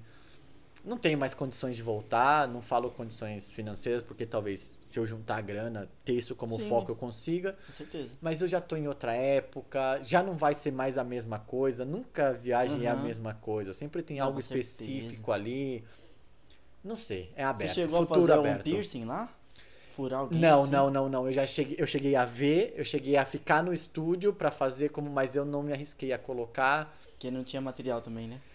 Por tudo, cara. Eu acho que eu não, eu não tava preparado pra entender o quanto aquilo era importante pros caras. Certo. É, eu acho que eu não entendi. tinha, eu ia me intrometer numa parada em que eu não tava preparado. Eu precisava Com entender. certeza. Muito E, e eu queria muito ver, eu acho que eu vi uma tatu, eu vi piercing, eu ganhei coisas que os caras trabalhavam que eu guardo pra mim, mas colocar piercing eu acho que eu eu acho que na época eu não estaria preparado pra isso, pra entender realmente a importância da parada assim. Isso fez você ter alguma outra visão diante a, a perfuração, assim? Muito. Tipo o quê? Tipo a importância mesmo de aqui a gente fala muito não é só um furinho ou piercing é luxo, essas paradas assim, e eu vim com essa visão de que não, cara. Não. Aham. Aqui pode ter Aqui pessoas é. que. Não, pode ter pessoas que levam piercing como luxo, sim. Mas aí você tá falando de joia luxuosa, você tá falando de coisas realmente cara. Mas lá eles encaram muito como algo especial pra eles. Sim. E talvez aqui, mesmo não sabendo que isso aconteça, eu acredito que tem gente sim que faz piercing por N motivos que não é luxo. Não é Uhum. luxo. A gente tá no meio de uma pandemia, no meio de uma crise financeira, e você tá fazendo piercing, e eu tô fazendo piercing. É quase inexplicável isso, Uhum. porque a gente não lida com pessoas de luxo. Eu, pelo menos, não lido. Tenho meu público de luxo, mas também tenho meu público não é. Sim. E toda vez que essa pessoa entra no meu estúdio, eu penso nisso. Penso em a importância que essa pessoa tá dando muito além do luxo. Boa. Entende? Então mudou sim, Greg. Mudou a visão geral da vida, ir pra Ásia, ir pra Índia. Sim. E isso é uma das coisas que mudou também, porque hoje eu olho para aquelas pessoas que querem fazer ou não tem uma condição de uma maneira diferente para ser lá, para estar numa num grupo de pessoas, para estar num nível, sei lá, no ritual de passar de mulher para menina, tem Aham. toda essa parada de mostrar que é casada, tem tudo isso lá. Então existe e talvez aqui tenha não dessa maneira, mas talvez um piercing, uma tatu também te inclua em algum em algum grupinho Aham. que não é luxo. Às vezes você quer fazer parte ali daquilo ali e você acha no piercing uma saída. Então Sim. eu comecei a ver que não ver existe que é isso só um também. mundo, né? Que são várias alternativas Isso, de isso. Não que separando bem que piercing acaba não sendo algo pra viver, para sobreviver, mas talvez para viver do jeito que você quer, talvez seja uma alternativa assim. Existem pessoas que fazem por N motivos, igual você falou, por isso, por isso, por aquilo, mas hoje eu incluo no meu, na minha cartela de cliente de importância do piercing essa parada também. Legal, meu. Mudou bastante. Aham. E pra. Então, ne- nessa viagem que você teve, não foi muito assim pra trampo, né? Foi mais um passeio e ganhar experiência, né? Isso. É, acaba virando trampo a partir do momento em que Começa a aplicar nisso, né? Isso, é, no, trampo, dia a né? dia também, sabe? Você tem uma visão e acaba mais não foi pra trampo. Aham. Mas, por exemplo, você pega lugares onde acontecia rituais em que eu acabo puxando a viagem pra isso. Uhum. Então, meio que tá no sangue isso. Então, se você pega, por exemplo, ah, vou visitar a Índia, acho que qualquer pessoa que a Índia, ninguém falou, ah, fui visitar um estúdio de tatu. Mas como eu tenho isso no sangue, eu queria. Procurou Então, isso. não fui pra isso, eu fui pra outro motivo, mas o sangue era de tipo, eu quero puxar para um estúdio aqui, ah, eu quero ver, por exemplo, uma peça de inserção de bochecha, sabe, daquele ritual da Uhum. Tailândia. Então, eu queria saber o que era aquilo, se Sim. era pesado, se e aí eu vou para um país tipo super micro assim, chama Mianmar, eu acho. Acho que foi Mianmar, que ninguém conhece, sim. Uhum. E lá eu conheço uma tribo onde elas se perfuram, onde elas fazem os brincos elas mesmas. E eu compro isso. Então, foda. dentro do, do mundo da, da viagem ali, sempre puxo, porque talvez ninguém se importasse com os brincos que elas faziam na mão. Sim. Mas como eu falava, nossa, eu olhava e falava, cara, é aquilo que é mais ou menos os nossos pesos de orelha. Será que não vem disso? Será que aquilo ali não é realmente o que eu vivo, mas É. de uma forma primitiva, vamos dizer assim? Sim. E aí acaba puxando, né? Então eu compro uns, perdão, eu compro uns brincos dessas pessoas e trago pra mim como uma recordação, tipo de viagem, assim, onde às vezes podia essa grana eu podia visitar um outro pico, mas eu gastei minha grana nisso e eu fiquei satisfeito. Então, Sim. é, te respondendo direto, não. Não foi pra, pra piercing, mas acabou sendo Acabou. piercing. De uma, de uma maneira ou outra, acabou sendo piercing. Sim. Daí então traz tudo assim. Qual, qual país que você foi? Pra estudar, você É. fala? Cara, eu acho que. Pra congresso, né? Então, pro congresso, assim, que eu vou direcionado pra isso, depois aproveito, eu tenho a Espanha, Aham. que é o México. A Espanha foi primeiro que o México. A Espanha veio antes do México. Como que foi isso pra você, meu? Ah, foi Acredito que foi um divisor, né? Claro, eu tava trabalhando na Milênio, mais uma vez o André tá aí. Ah, você já tava na Milênio. Tava, eu então tava você na Milênio aqui. Um, uma visão, né? Isso, eu tinha um, um suporte enorme, que era Aham. trabalhar na Milênio. E nisso o André fala pra mim, olha, vai acontecer a PPE, que todo ano acontece, e você tem a oportunidade de ir comigo, assim, assim, assado, você pode... é, eu te facilito algumas coisas. Demais, cara. E mais uma vez eu falo, eu vou. Eu Com vou. Não sei como eu vou fazer pra isso, mas ele me avisou bem antes, tipo um ano antes, e aí mais uma vez eu começo ali juntar minha graninha, não tomar café, ou é um, um exemplo, mas é, não comprar coisas Sim. e, e aí eu vou com ele pra lá, pra app em específico, e ali ele me apresenta um monte de gente. Então eu fui pro congresso, a gente ficou, acho que são quatro dias, só que eu chego antes com ele. E Uhum. nesse chegar antes, ele tem os contatos, que é dentro da, da organização da parada toda. Então, e aí ele falava pra mim, putz, eu vou jantar com os caras. E eu falava, eu tô com fome. eu falava, ô idiota, você vai comigo. Meti louco. né? Nossa, eu tô morrendo de fome, queria muito comer isso que vocês vão comer. E aí ia no restaurante com os caras, assim, que tava tudo na organização, assim, tava perto Aham. os caras e ficava olhando, né? Mas a minha cara tava lá mais uma vez. E aí os caras falavam, ah, pega aí papel pra mim. Eu falava, pega, pega. E aí falava, né? ó, sou eu que tô pegando papel, hein? Felipe, então, Felipe. e aí coloco nos caras e é a minha forma ali também. Então quem me leva É. pra lá pra isso é o André. Sim. Pra ajudar ele em algumas paradas, mas é claro que é muito mais pra abrir essa porta pra mim do que pra ajudar. Tem as duas coisas, mas ele precisava, podia pedir pra qualquer pessoa ajudar ele me leva. E aí lá eu conheço muitas pessoas que realmente aí mudam mais uma vez o meu caminho dessa parada de o André vai fazer alguma coisa e me deixa vendendo piercing ali Sim. ou explicando. Tava com a banquinha que da é, lá, é, né? com a banquinha. Ah, legal. Aí que já tem um contato todo Claro, mundo, todo mundo cara. pra Aí, sala. exato. Todo mundo que perguntava ali, eu fazia aquela mescla em vender E e perguntar quem era, onde morava, Uhum. entende? E nisso é, eu cruzo com uma pessoa, assim, não foi na barraquinha ali da Milênio, mas foi nos nas festas, assim. Você vai entender por que nas festas, que é o banana. Ah, sim. Cara, e aí nessa que eu cruzei com banana, algo bateu ali, ele tava bêbado. É, e aí ele falar, falava, foi no bar, né? Claro, ele, tava, ele, conheceu, ele com me pega pelo braço e fala: a festa vai continuar numa outra casinha, que tinha as casinhas onde a gente ficava. Aham. E ele me chama pra ir, e ele acha que eu tô bêbado, mas eu não tô, eu tô fingindo, porque eu tô ali me Como comunicando sempre. com todo mundo. E aí, nisso, eu vou com ele, conheço quem é realmente a pessoa, e aí ele faz mais ou menos a mesma coisa que eu quando ele viaja, mas ele tem um conhecimento de pessoas muito maior. Sim. Mas ele fala pra mim, quando você volta do congresso, onde você vai ficar? E eu falo pra ele, eu não vou ficar, porque o André volta Aham. e eu não tenho lugar. Eu não tinha hotel, eu não tinha nada pra e você voltar. tinha mais uns dias pra estar lá ainda? Eu tinha mais um mês. Caramba, que legal. Eu sabia que eu tinha. Eu comprei. A passagem mais barata era indo pela Fran... pra Espanha e voltando pela França. Hum, Um mês depois.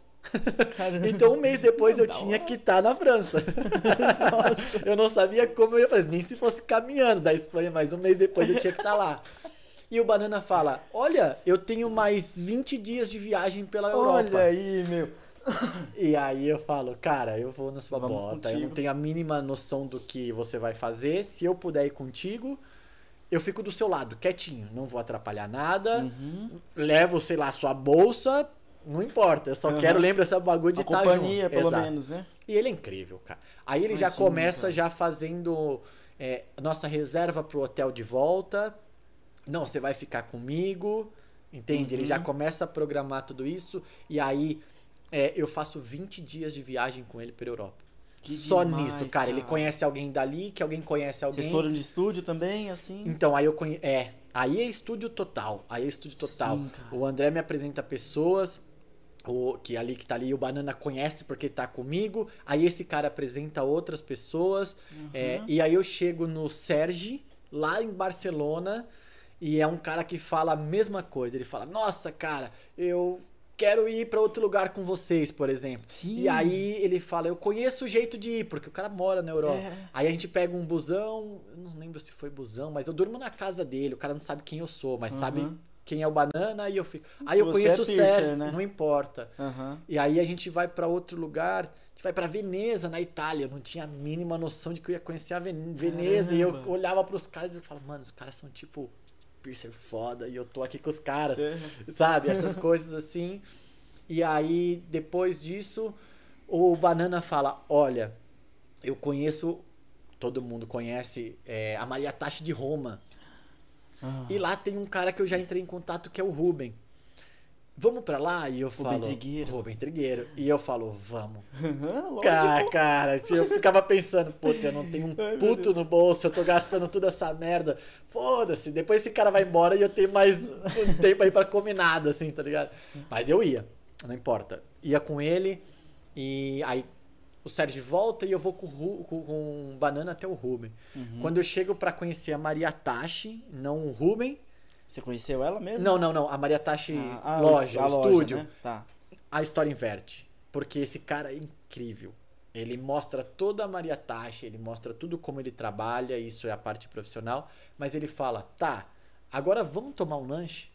Tipo, esquece essa parada de tipo, eu vou te Vamos ajudar ser pessoas aqui. normais ma- agora. É, mas existe ainda uma amizade fora disso aqui. Que foda. E aí ele me leva para um lugar onde vende comida vegetariana, porque eu sou vegetariano, ele é vegano. Ah. É, tem o Dani, é, que também é vegana, estreed, e tem o Banana, e é tudo um diferente do outro, mas a gente senta numa mesa e começa a conversar.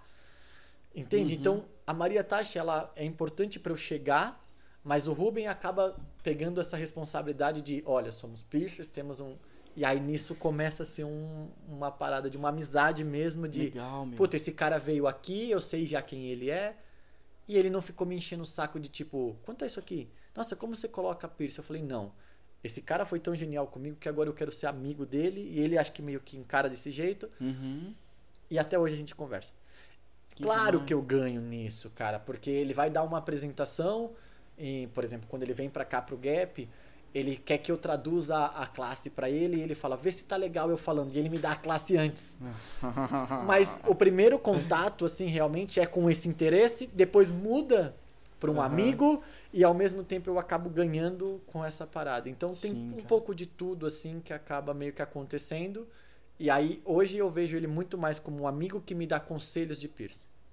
Que demais, Entende? né, meu? E aí depois eu começo a perceber que essas pessoas meio que estão todas ligadas. né? Elas vêm pra Uhum. cá e ao mesmo tempo que eu fui pra lá, esse cara me deu casa ou me deu lugar pra eu ficar, me ajudou, ele vai vir pra cá e eu vou ajudar ele. De fato. Então, o piercing acaba meio que unindo, assim, por mais que. Eu acho que quando você tira a parte disputa ali, de querer ser piercing, quando você entende que, tipo, não tem isso, isso, é Isso. muito fácil quando tem uma pessoa longe, sabe, Com Greg? certeza. O cara fala, ele não, não traz risco nenhum pra mim. Uhum. E aí você acaba vendo a pessoa antes do piercing. Acaba sendo mais fácil. Quando a gente perceber que aqui, as pessoas próximas, também dá pra fazer isso, cara, a gente é muito liberto. Nossa profissão é muito liberta. Então a gente vai conseguir fazer isso de uma maneira. E aí a parada vai caminhar, assim, sabe? Tipo, olha, é eu chegar num estúdio pra querer ver o estúdio, mas querer conhecer o piercer e não julgar se aquele estúdio tem algo que eu não ache correto, alguma coisa. Claro, tem as, as linhas ali de pensamento de aqueles protocolos de saúde, Sim. essas coisas, mas calma, aquela pessoa que tá ali também escolheu ser piercing, talvez ela esteja na caminhada junto comigo, mas esteja começando, que é o que eu Uhum. falei lá, e eu não, não preciso julgar isso, cara. Com É o contrário. Eu quero que esse cara venha até minha cidade ou vá até outra cidade porque vai dar uma visão pra ele junto, né, e vai crescer e amanhã esse cara vai receber outra pessoa como eu fui Sim. passei por isso. Então eu, eu luto do meu jeitinho, mas quando eu vou pra um outro lugar e fico no estúdio, eu tento mostrar muito pra pessoa em que não, eu não vim pra ver, pra julgar o seu estúdio, eu vim pra conhecer você como pessoa. Uhum. Se for uma pessoa legal, a gente cria amizade, senão a gente cria uma proximidade, senão a gente toma um café. É. Entende? E pra mim tá ótimo. Depois que a gente tiver um tempinho, quando eu pegar essa proximidade, eu falo: Olha, cara, eu tenho um material que eu comprei mais barato aqui, lembrei de você porque eu sabe, sei que você não usa. Puta, tem essa. Entende? Então eu acho que essa parada de união, eu acho que é mais por esse caminho. Antes piercer, depois piercer. Legal, meu. Da hora. Você ficou lá mais 10 dias então sem o banana. Puta, aí é besteira. e que não, essa parte não. Essa parte depois é que, tipo assim, eu caio na Espanha. ficou perdido. Sim, cara, eu caio na Espanha, aí o banana me leva pra Itália, e aí eu pego um trem que era pra eu ir pra Suíça, onde eu tenho um, um conhecido, e paro na Áustria, cara, porque eu não sabia me comunicar nada. Caramba. E aí esse cara fica maluco, aí eu faço besteira, Greg. Aí é a parte quando você me deixa sozinho com uma mochila, eu falo, quer saber, mano? Eu vou ver essa parada. E aí eu caio na divisa das, acho que é Áustria, Suíça com Áustria, e tenho que voltar e gastar uma grana que eu não tinha. Aí passo um tempo na casa de um, de um irmão meu que é da Suíça, que tá morando Conseguiu lá. passar lá? Consegui, que, fiquei- Que cidade da Suíça? Em Zurique, Ah, centro. Zurique. Centro mesmo, Aham. assim. E esse cara trabalha e me deixa sozinho num lugar onde todo mundo é, tipo, muito civilizado e eu não sei falar nada. Então, pensa, eu devo ter feito muita merda é com esses caras. né? Cara, eles falam... Tem, acho que a palavra, a língua deles ali, sabe? que tipo, sul- não fala, e não também- existe a língua suíça. Cara, eu acho que é muito puxado pro alemão, assim. É, porque é uma parte encostada na Alemanha, outra parte encostada na França. Isso, isso. E aí eu fico Os em Zurique ali no metade centro. fala um idioma, outra metade fala outro. E esses caras nem queriam falar comigo, a real. É Eu mesmo, não sei se. Ah, cara, eu era um estranho ali no ninho, cara. Eu não tinha. eu acho que eu tava, pensa, com uma mochilona, meio que sem tomar banho uns dias. Porque eu tava ali no busão e os caras olhavam. mesmo. Os caras olhavam, é, os caras olhavam pra mim e falavam, não, esse cara não vai me trazer nada, sabe? E eu tava super feliz, assim. Não tipo, olhava os patinhos lá, que sei lá, cara, não sei, que os caras criam pato no, no, no lago, assim, ninguém Aham. mexe, eu saía correndo atrás, assim, coisas assim, tipo, ah, Dani, estou felizão, assim. E o cara trabalhava todos os dias e eu só tinha meio que a função de estar certo horário no estúdio junto com ele porque ele me levava pra casa, porque eu não sabia fazer isso. Aham. Os busões são todos ali numa língua. E nesse período eu fiz tudo que eu queria, assim, sabe? Comia de Foda. tudo ali, eu via um salgadinho, eu entrava no mercado e não precisava pagar. E eu ficava, como é que eu vou pagar esse bagulho agora? Às vezes eu não vou. Não precisa pagar? Cara, não é que não precisa pagar, não existe um caixa, por exemplo. Você registra a parada, você coloca um cartão, você paga. Brasileiro não. Cara, não é nem brasileiro, sou eu. Não, não. Existia brasileiro que pagava ali. É mesmo? Mas eu olhava e falava, não é maldade, eu não sei pagar essa parada aqui. Talvez eu vou deixar minha moeda aqui em cima e vou. Mas aí eu pensava, puta, eu gastei dinheiro pra caralho com banana lá. Esses caras não precisam da minha moeda, tá ligado? E às vezes saía assim, tipo, ah, foi sem querer, e ninguém nunca falou nada. E, Caramba! e, e ficava morrendo de medo quando eu ia voltar, assim, pros lugares, porque eu falava, mano, alguém certeza que vai me levar pra cadeia essa parada. E eu não sei me explicar, meu amigo, enfim. E aí. Pedi pro meu amigo me ajudar a ir, na, a ir até a França pra pegar o avião que eu tinha que voltar, assim. E aí ele me deu uma força, deu, deu coisa errada também pra eu voltar, que eu acabei pegando um busão em horário diferente, Caramba, enfim, cara. meu. Quando eu tô sozinho, eu gosto dessas paradas, de tipo, olhar e falar, quer saber? Não, que dá merda, pelo menos não tá trazendo É, ninguém, então, né? exatamente. tipo- E não conto na hora. Aham. Sabe? Eu me viro, eu falo, ah, depois quando eu tiver já em casa, eu vou contar que eu dormi na rua, assim, sabe? Aham. Tipo, mas aí já, já passou. E aí caí na França, conheci França também. Na França eu não tinha lugar pra ficar, não tinha piercer pra ficar. Caramba. É, cara, mas foi genial, assim, porque eu conheci um monte de lugar, assim, genial. E Foi na vezes- capital também, Paris? Fui na capital, sempre capital, Ah, então porque era você mais fácil. foi lá, conheceu tudo. Fez o Sim, rolê é, então, aí assim, ah, eu não tenho lugar pra dormir, mas dane-se, eu não vou Eu dormir na França. embaixo da Torre Eiffel, mas eu tô na, França. na, graminha da Torre é, mais ou menos assim, nossa, vai ser legal pra caramba ser um mendigo francês, Né? tá? É verdade, mano. É, eu pensava nisso. E deu certo. Peguei o aviãozinho, voltei, voltei cheio de história. Carreguei esses caras comigo que até hoje, assim, no meio de uma pandemia, por exemplo, a gente fazia chamada ao vivo pra tipo, e aí, vocês estão bem? Como é que tá o seu país? Sim, então verdade, isso eu trago. né, não tinha nada a ver com piercing, cara. Não tinha Uhum. nada a ver. E mesmo assim, esses caras estão presentes. Ainda. Tipo, acontece alguma coisa e eu lembro dos caras e mando, os caras lembram alguma coisa e me manda. Uhum. Nada a ver com piercing, assim. Então, Demais, né? Isso abre porta pra caramba, assim, sabe? Eu uso os caras pra caramba. Daqui a pouco o Banana tá em algum Também lugar e eu falo. Banana, preciso ir com você. Aham. Mas ele sabe que é com carinho, assim. E isso aconteceu também em outros lugares, dele ir pra algum lugar, tipo México, e ele falar pra mim, ó, vem comigo. Legal. E eu falava, mano, como assim? Ele falava, não importa, cara. Ele tem essa parada de tipo. Às vezes eu falava, ah, não conheço, não sei onde vou ficar. Ele falava, vai pra lá. E eu chego em dois dias depois Aham. e eu me viro contigo. E aí acaba acontecendo assim também legal. E depois do México? Ah, o México é incrível também, né? Acho É. que toda essa bagagem que vai acontecendo é incrível. O México, já foi mais tranquilo, assim? Nada. Nada, mais tranquilo nada. O México tem festa pra caramba. É. O México tem história de Sim. cultural incrível. No México eu passei. Fui numa tribo. Tribo do Sol. Dakota, eu acho, cara. Tribo Dakota mexicana, Uhum. onde o Banana me leva pra participar. O Banana me leva pra participar de um ritual em agradecimento incrível. ao sol, no meio de uma tribo isolada, onde os caras não falavam a nossa língua, Uhum. onde os caras faziam realmente rituais lindos, caras, de perfuração. Sério? Perfuração com, pra você ter ideia, assim, o, o nível com. Como chama? A garra de gavião, de águia, essas Caramba. coisas. Pensa fazer uma perfuração. Pra você ter ideia, como, mano, incrível, e sangrava. E o cara ficava ali. Puta, tem toda a história deles. Mas Uhum. ficava três dias é, debaixo do sol sem poder dormir, com umas paradas passadas na pele, assim, e depois, no último dia, onde era o agradecimento final, ele estourava aquela pele, estourava por querer, assim, e aquela parada jogava sangue no solo, e o sol esquentava essa, esse sangue e levava pro Deus Sol.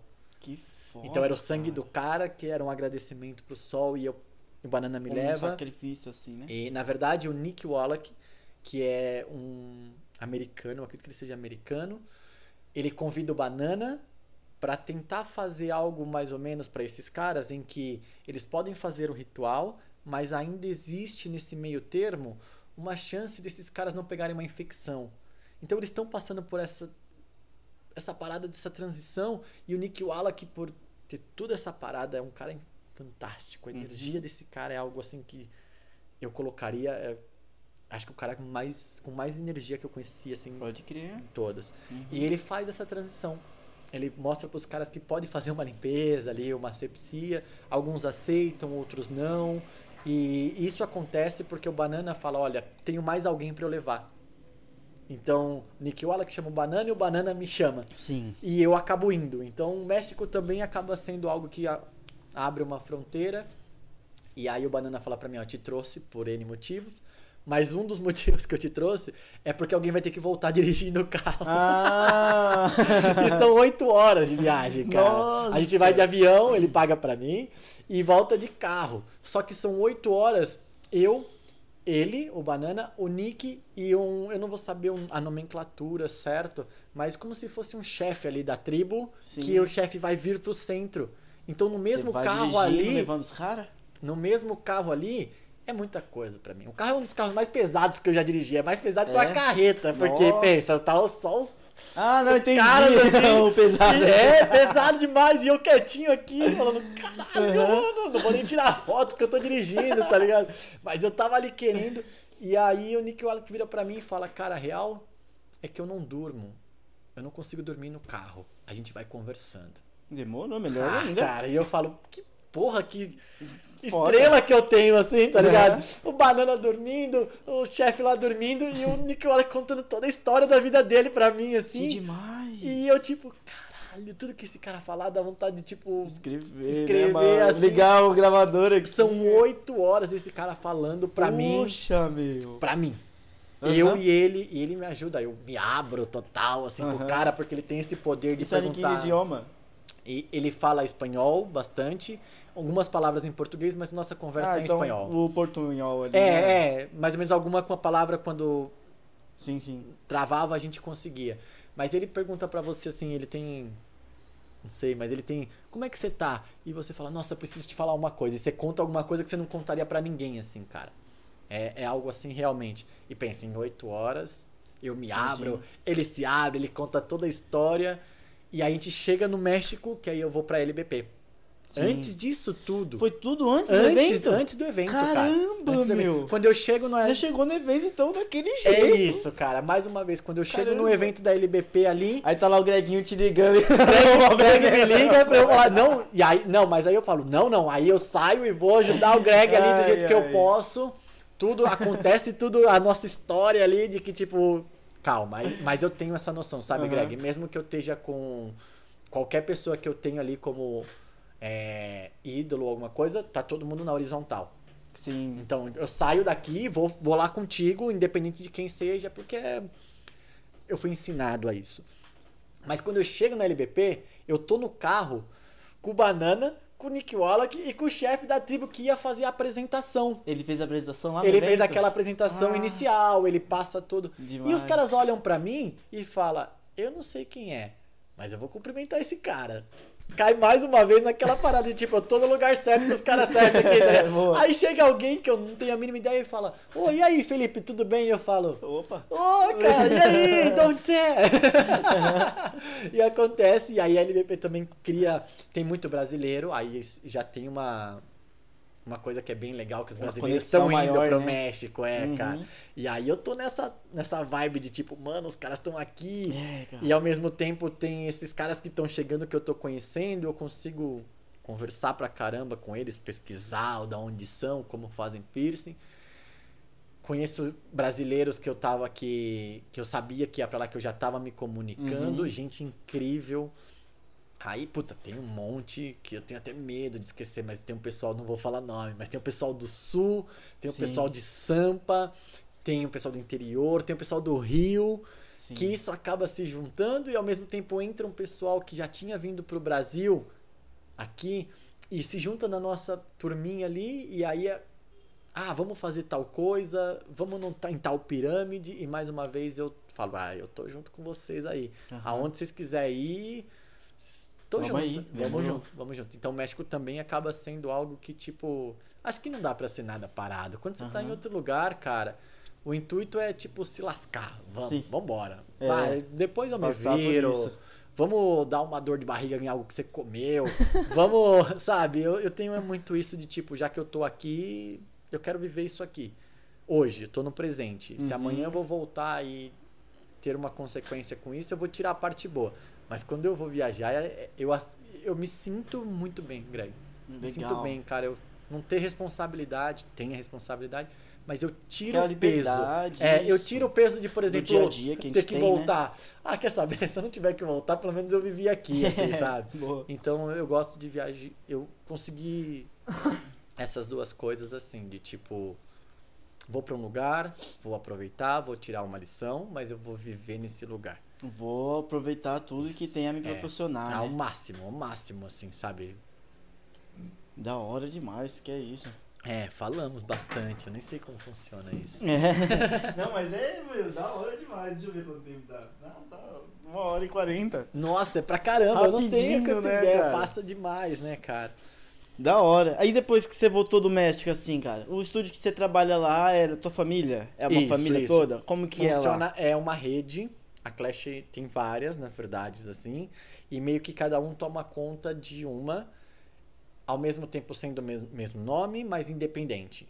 Então, quando eu vou viajar, alguma coisa assim, eu sempre me preparo muito tempo antes. Então, eu tenho a equipe ali, aonde eu falo, olha, vou ficar tanto tempo fora, preciso da ajuda de vocês. Então, toda vez que eu vou viajar, que eu agradeço as pessoas que eu conheço, eu agradeço também as que ficaram.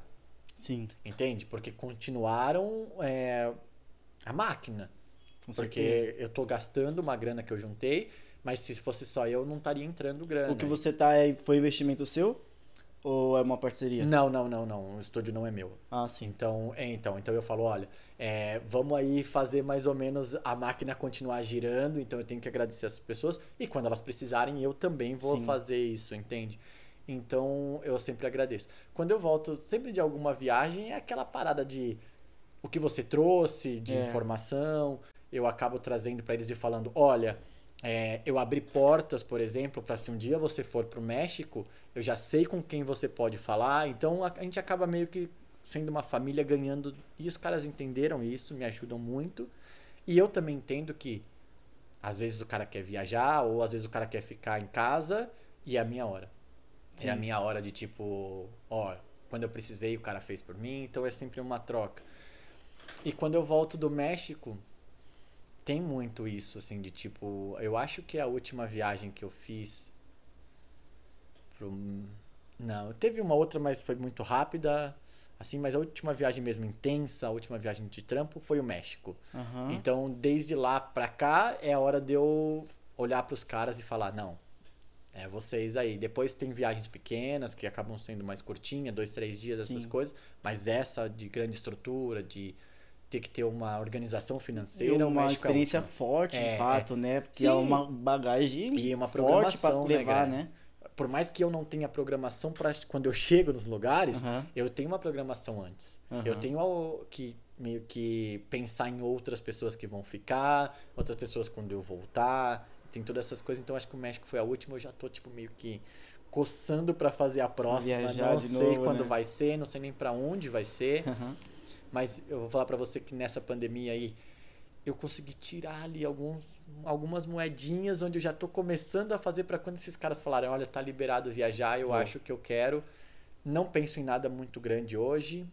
Tô mais pé no chão, Uhum. porque eu não sei como tá funcionando, mas eu penso em, ó, galerinha, nessa pandemia eu vim trabalhando, agora preciso É. tirar uma semaninha pra ir conhecer aí alguma parte, acho que Brasil. Eu, eu acho que agora eu quero, tô muito centrado no Brasil, já Então, você já fez algumas viagens aqui? que já, Você já. falou, essa conversa toda foi só fora do país, É, né? não, não. nosso Brasil Mas eu não agora. fui no principal lugar. Cara, posso usar seu meio de comunicação pra Amazônia, cara. Eu quero É? muito o pessoal que tem um estúdio na Amazônia aí perto. Dá um salve nele aí, meu. Sabe, aquele café. pá. Aham. E é algo que eu quero muito. Já Legal. tive algumas Em Manaus, propostas. né? E é. meus brother de Manaus, dá um salve no Felipe, hein, meu. Cara, a gente é muito parceiro. Ele falou de você. E eu já tive algumas oportunidades, já me chamaram pra ir fazer mesmo um rolê índio, assim mesmo, pra conhecer índio. Demais, hein? E acabou não acontecendo. Acho que não era a hora. Sim. E, mas eu tenho isso comigo que eu acho que talvez é algo que vai acontecer. Não sei se quando, assim, mas eu, eu tô centrado um pouco de energia. E hoje eu falaria pra você que eu estaria muito focado no Amazonas pra pegar essa parte indígena e Uhum. pra conhecer como funciona aquele mundo. Porque ó, ali, cara, Manaus, essa parada ali próxima, Tudo é um fora. mundo novo pra mim, cara. Certeza. Alimentação, modo de falar, tudo, tudo, Uhum. tudo, tudo tem muita influência ali, então eu queria realmente conhecer isso. Então acho que no Brasil seria algo que eu estaria centrado pra juntar, pra realmente querer ali. Mas tem as pequenininhas aqui, aquelas viagens próximas que são incríveis. A última que eu tive com você foi lá Aham. em Em, Em Brasília, Brasília, demais, que cara. era o Nossa, Seduc, cara. Aham. Aqui- Aqui, ó, eu fui. CT é, Eu tive que cara, colocar, é né? incrível. Eventos Essa viagem demais. aí, cara, é algo incrível, Pô, cara. uhum. Não tem nada cultural, não tem diferença nenhuma. Brasília é muito parecida com a gente, mas as pessoas que estavam ali, Demais, pô, meu, Brasília, todo mundo é cara, incrível. foi, foi, foi incrível, né, Greg? Foi Aham. incrível, assim, desde as palestras, as pessoas, o lugar que a gente ficou.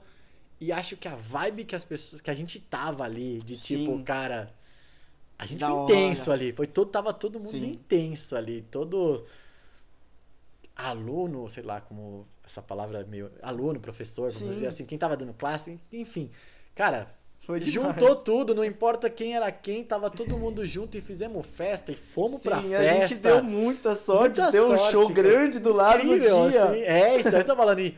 Tinha gente que nem conhecia de que era o show, mas foi só É, pra estar junto sim. e a gente se divertiu. Dançamos break. Isso que eu nossa, ia falar agora. demais. Cara, eu tava dançando, sei lá, eu tava ali, eu tava, não tava bêbado. Mas ah, caiu muito essa parada de tipo, não importa aqui, vamos aproveitar Vamos realmente. E todo aqui. mundo que tava ali conseguiu. Sim, cara, não tinha isso, panelinha, era todo mundo Não teve. da hora. Nossa, Brasília cara. foi algo, Foi foi algo intenso. Então, e essas viagens assim, pequenininhas, Aham. assim, que são pequenininhas que eu falo na questão de curtas. Aham, Porque rápidas, quanto né? tempo você ficou? Foi três dias? Quatro? Vai, quatro dias ali. Eu Foi cheguei coisa um rápida. dia antes. É, então, um eu também. depois. Eu também acho que foi. Enfim. O evento foi um final de semana, né? Uma, Mas- uma semana. Mas são enormes, né, cara? A viagem acaba sendo enorme. É, tipo, não, você vai lembrar toda. daquela festa naquele quarto. Você vai lembrar daquela, tipo, coisas que fala, mano, tinha gente ali da hora demais que eu Sim. carrego, que eu tô aqui por causa daquilo também, sabe? Sim. Tipo, porque teve ali uma aproximação. Então, eu sinto falta aí dessas. Espero que esse ano tenha, Ainda consiga ter, né? É, não sei Vamos- como a vai gente não ser. sabe, não tem a certeza. mas me faz Tá falta. aí marcado, né? Mas vamos ver. Tem a possibilidade de acabar trocando, né? É, então, a gente já, o ano passado, já teve que jogar pra frente, Uhum. algumas já teve, teve palestras que eram pra ser presenciais e acabam sendo online. E é gostoso porque é uma forma de você ainda tá tendo essa, esse contato, mas eu sinto muita falta da, da risada, Sim, cara. da, sabe, da brincadeira ali Sim. mesmo, de estar todo De mundo. estar ali junto, né? E... E de fato a gente não se afasta, né? A gente Uhum. tem os nossos amigos Pierce que tá Claro. sempre ali, tem os grupos que a gente tá sempre conversando. Mas a proximidade, mano, nada. É diferente, compara, né, Greg? É compara. diferente. Claro, às vezes você tá numa. Num off ali, naquela parte do. Vamos supor, num evento onde tá rolando as palestras Uhum. e o cara fala algumas coisas e para todo mundo, mas quando você tá ali no off, sentado num sofá ou trocando uma ideia sobre a vida, ele abre alguma coisa que acaba te ensinando mais ali, ou então tem, essa informação tem tanto peso quanto aquele dá ali. E quando você tá num online ali, quando você desliga o celular, Tá sozinho. Não tem esse off, sabe? Não tem, mesmo que tenha uma mensagem, não é igual. É, Não é igual. Então eu sinto muita falta daquela piscininha do Gap ali, daquela festa do, do, do, do Seduc, sabe? Sim, Essas meu. coisas que, que realmente é onde você ganha informação, onde você ganha como uma proximidade com a pessoa e depois você ganha informação. Então eu sinto Sim. bastante falta disso. Agora é só esperar, né, irmão? Sim. Esperar que vai enxergar assim. É, não adianta nada também a gente tá numa festa Não a gente tá tá protegido. e não ter saúde. Porque Uhum. depois da festa existe uma vida. Tá? Não Sim, adianta querer falar, gente, ah, vamos aí, a gente trabalha com saúde, a gente tem noção do que é um vírus, do que é uma bactéria, do que é uma contaminação cruzada. Sim. E todo mundo, todo piercer que tá indo contra isso, tá indo contra o conhecimento da profissão. Eu falo isso. Entende? Então a gente tem que pensar tipo, em maneiras de se proteger com esse conhecimento que a gente tem, já que a gente é abençoado com isso. Que a gente já passar- tem antes que a de gente já tem isso. antes disso tudo. Ah, eu quero festa, eu quero estar ali abraçando os meus amigos, mas dentro de, um, de uma linha também Sim, que isso não vai de prejudicar segurança. depois. Exatamente, porque eu quero ser piercing. Eu quero ir nessa festa, eu quero ir nesse congresso, eu quero estar participando dessa associação pro resto da vida, vamos Aham. dizer assim. Não esse ano e depois não ter mais. Exatamente. Então, quero festa, mas eu quero uma festa que seja Segura. segura, segura. Vai acontecer. Vai sim, meu. E é isso aí, irmão. É isso? Você é louco, mano. Obrigado. obrigado eu, cara. É incrível, falei pra demais. caramba. Nossa, aqui. que gostoso essa Mas conversa. é legal meu. conversar. A gente tava conversando um pouquinho antes ali, perguntando, Aham. mas aqui Aqui, desdeixou. é, desaba tudo. E né, agradeço meu? demais, Cê é Greg. louco demais, Mais demais. uma vez estamos próximos. pra nessa, nesse monte de conversinha que eu tive, você teve presente um monte ali. ou você sabia, ou pelo menos um contato a gente tinha. Então, obrigado de novo. Meu, eu que agradeço. Incrível Gratidão, isso que você tá fazendo. Você tá ganhando Gratidão, muito. Ganhando muito mesmo, porque A gente, Tá. ajuda, a gente ganha ajudando. É, então, mano. tá tendo informação pra caramba, só que é de uma maneira boa. É uma Sim. maneira boa, porque você tá distribuindo isso, você não tá guardando pra ti. Então, é uma iniciativa bem foda. Espero que isso aqui arrebente. Não isso aqui, mas isso aqui é o seu projeto aqui arrebente, que você continue, porque isso é um registro que vai ficar aí Já muito, sei. muito tempo, Sim. mano. Parabéns de verdade pela iniciativa. Gratidão demais, irmão. Fechou? Da hora. Vamos brindar um café? Fechamos? Saúde. Saúde. Aí, galera, muito obrigado. Ah, Maria veio veio pra aqui. fechar. Ô, Maria. Se inscreve aí no canal, continua assistindo nossos vídeos, dá uma maratonada aí que tá demais o conteúdo, meu. Muito obrigado pela atenção aí, galera. Até a próxima. É nóis, hein?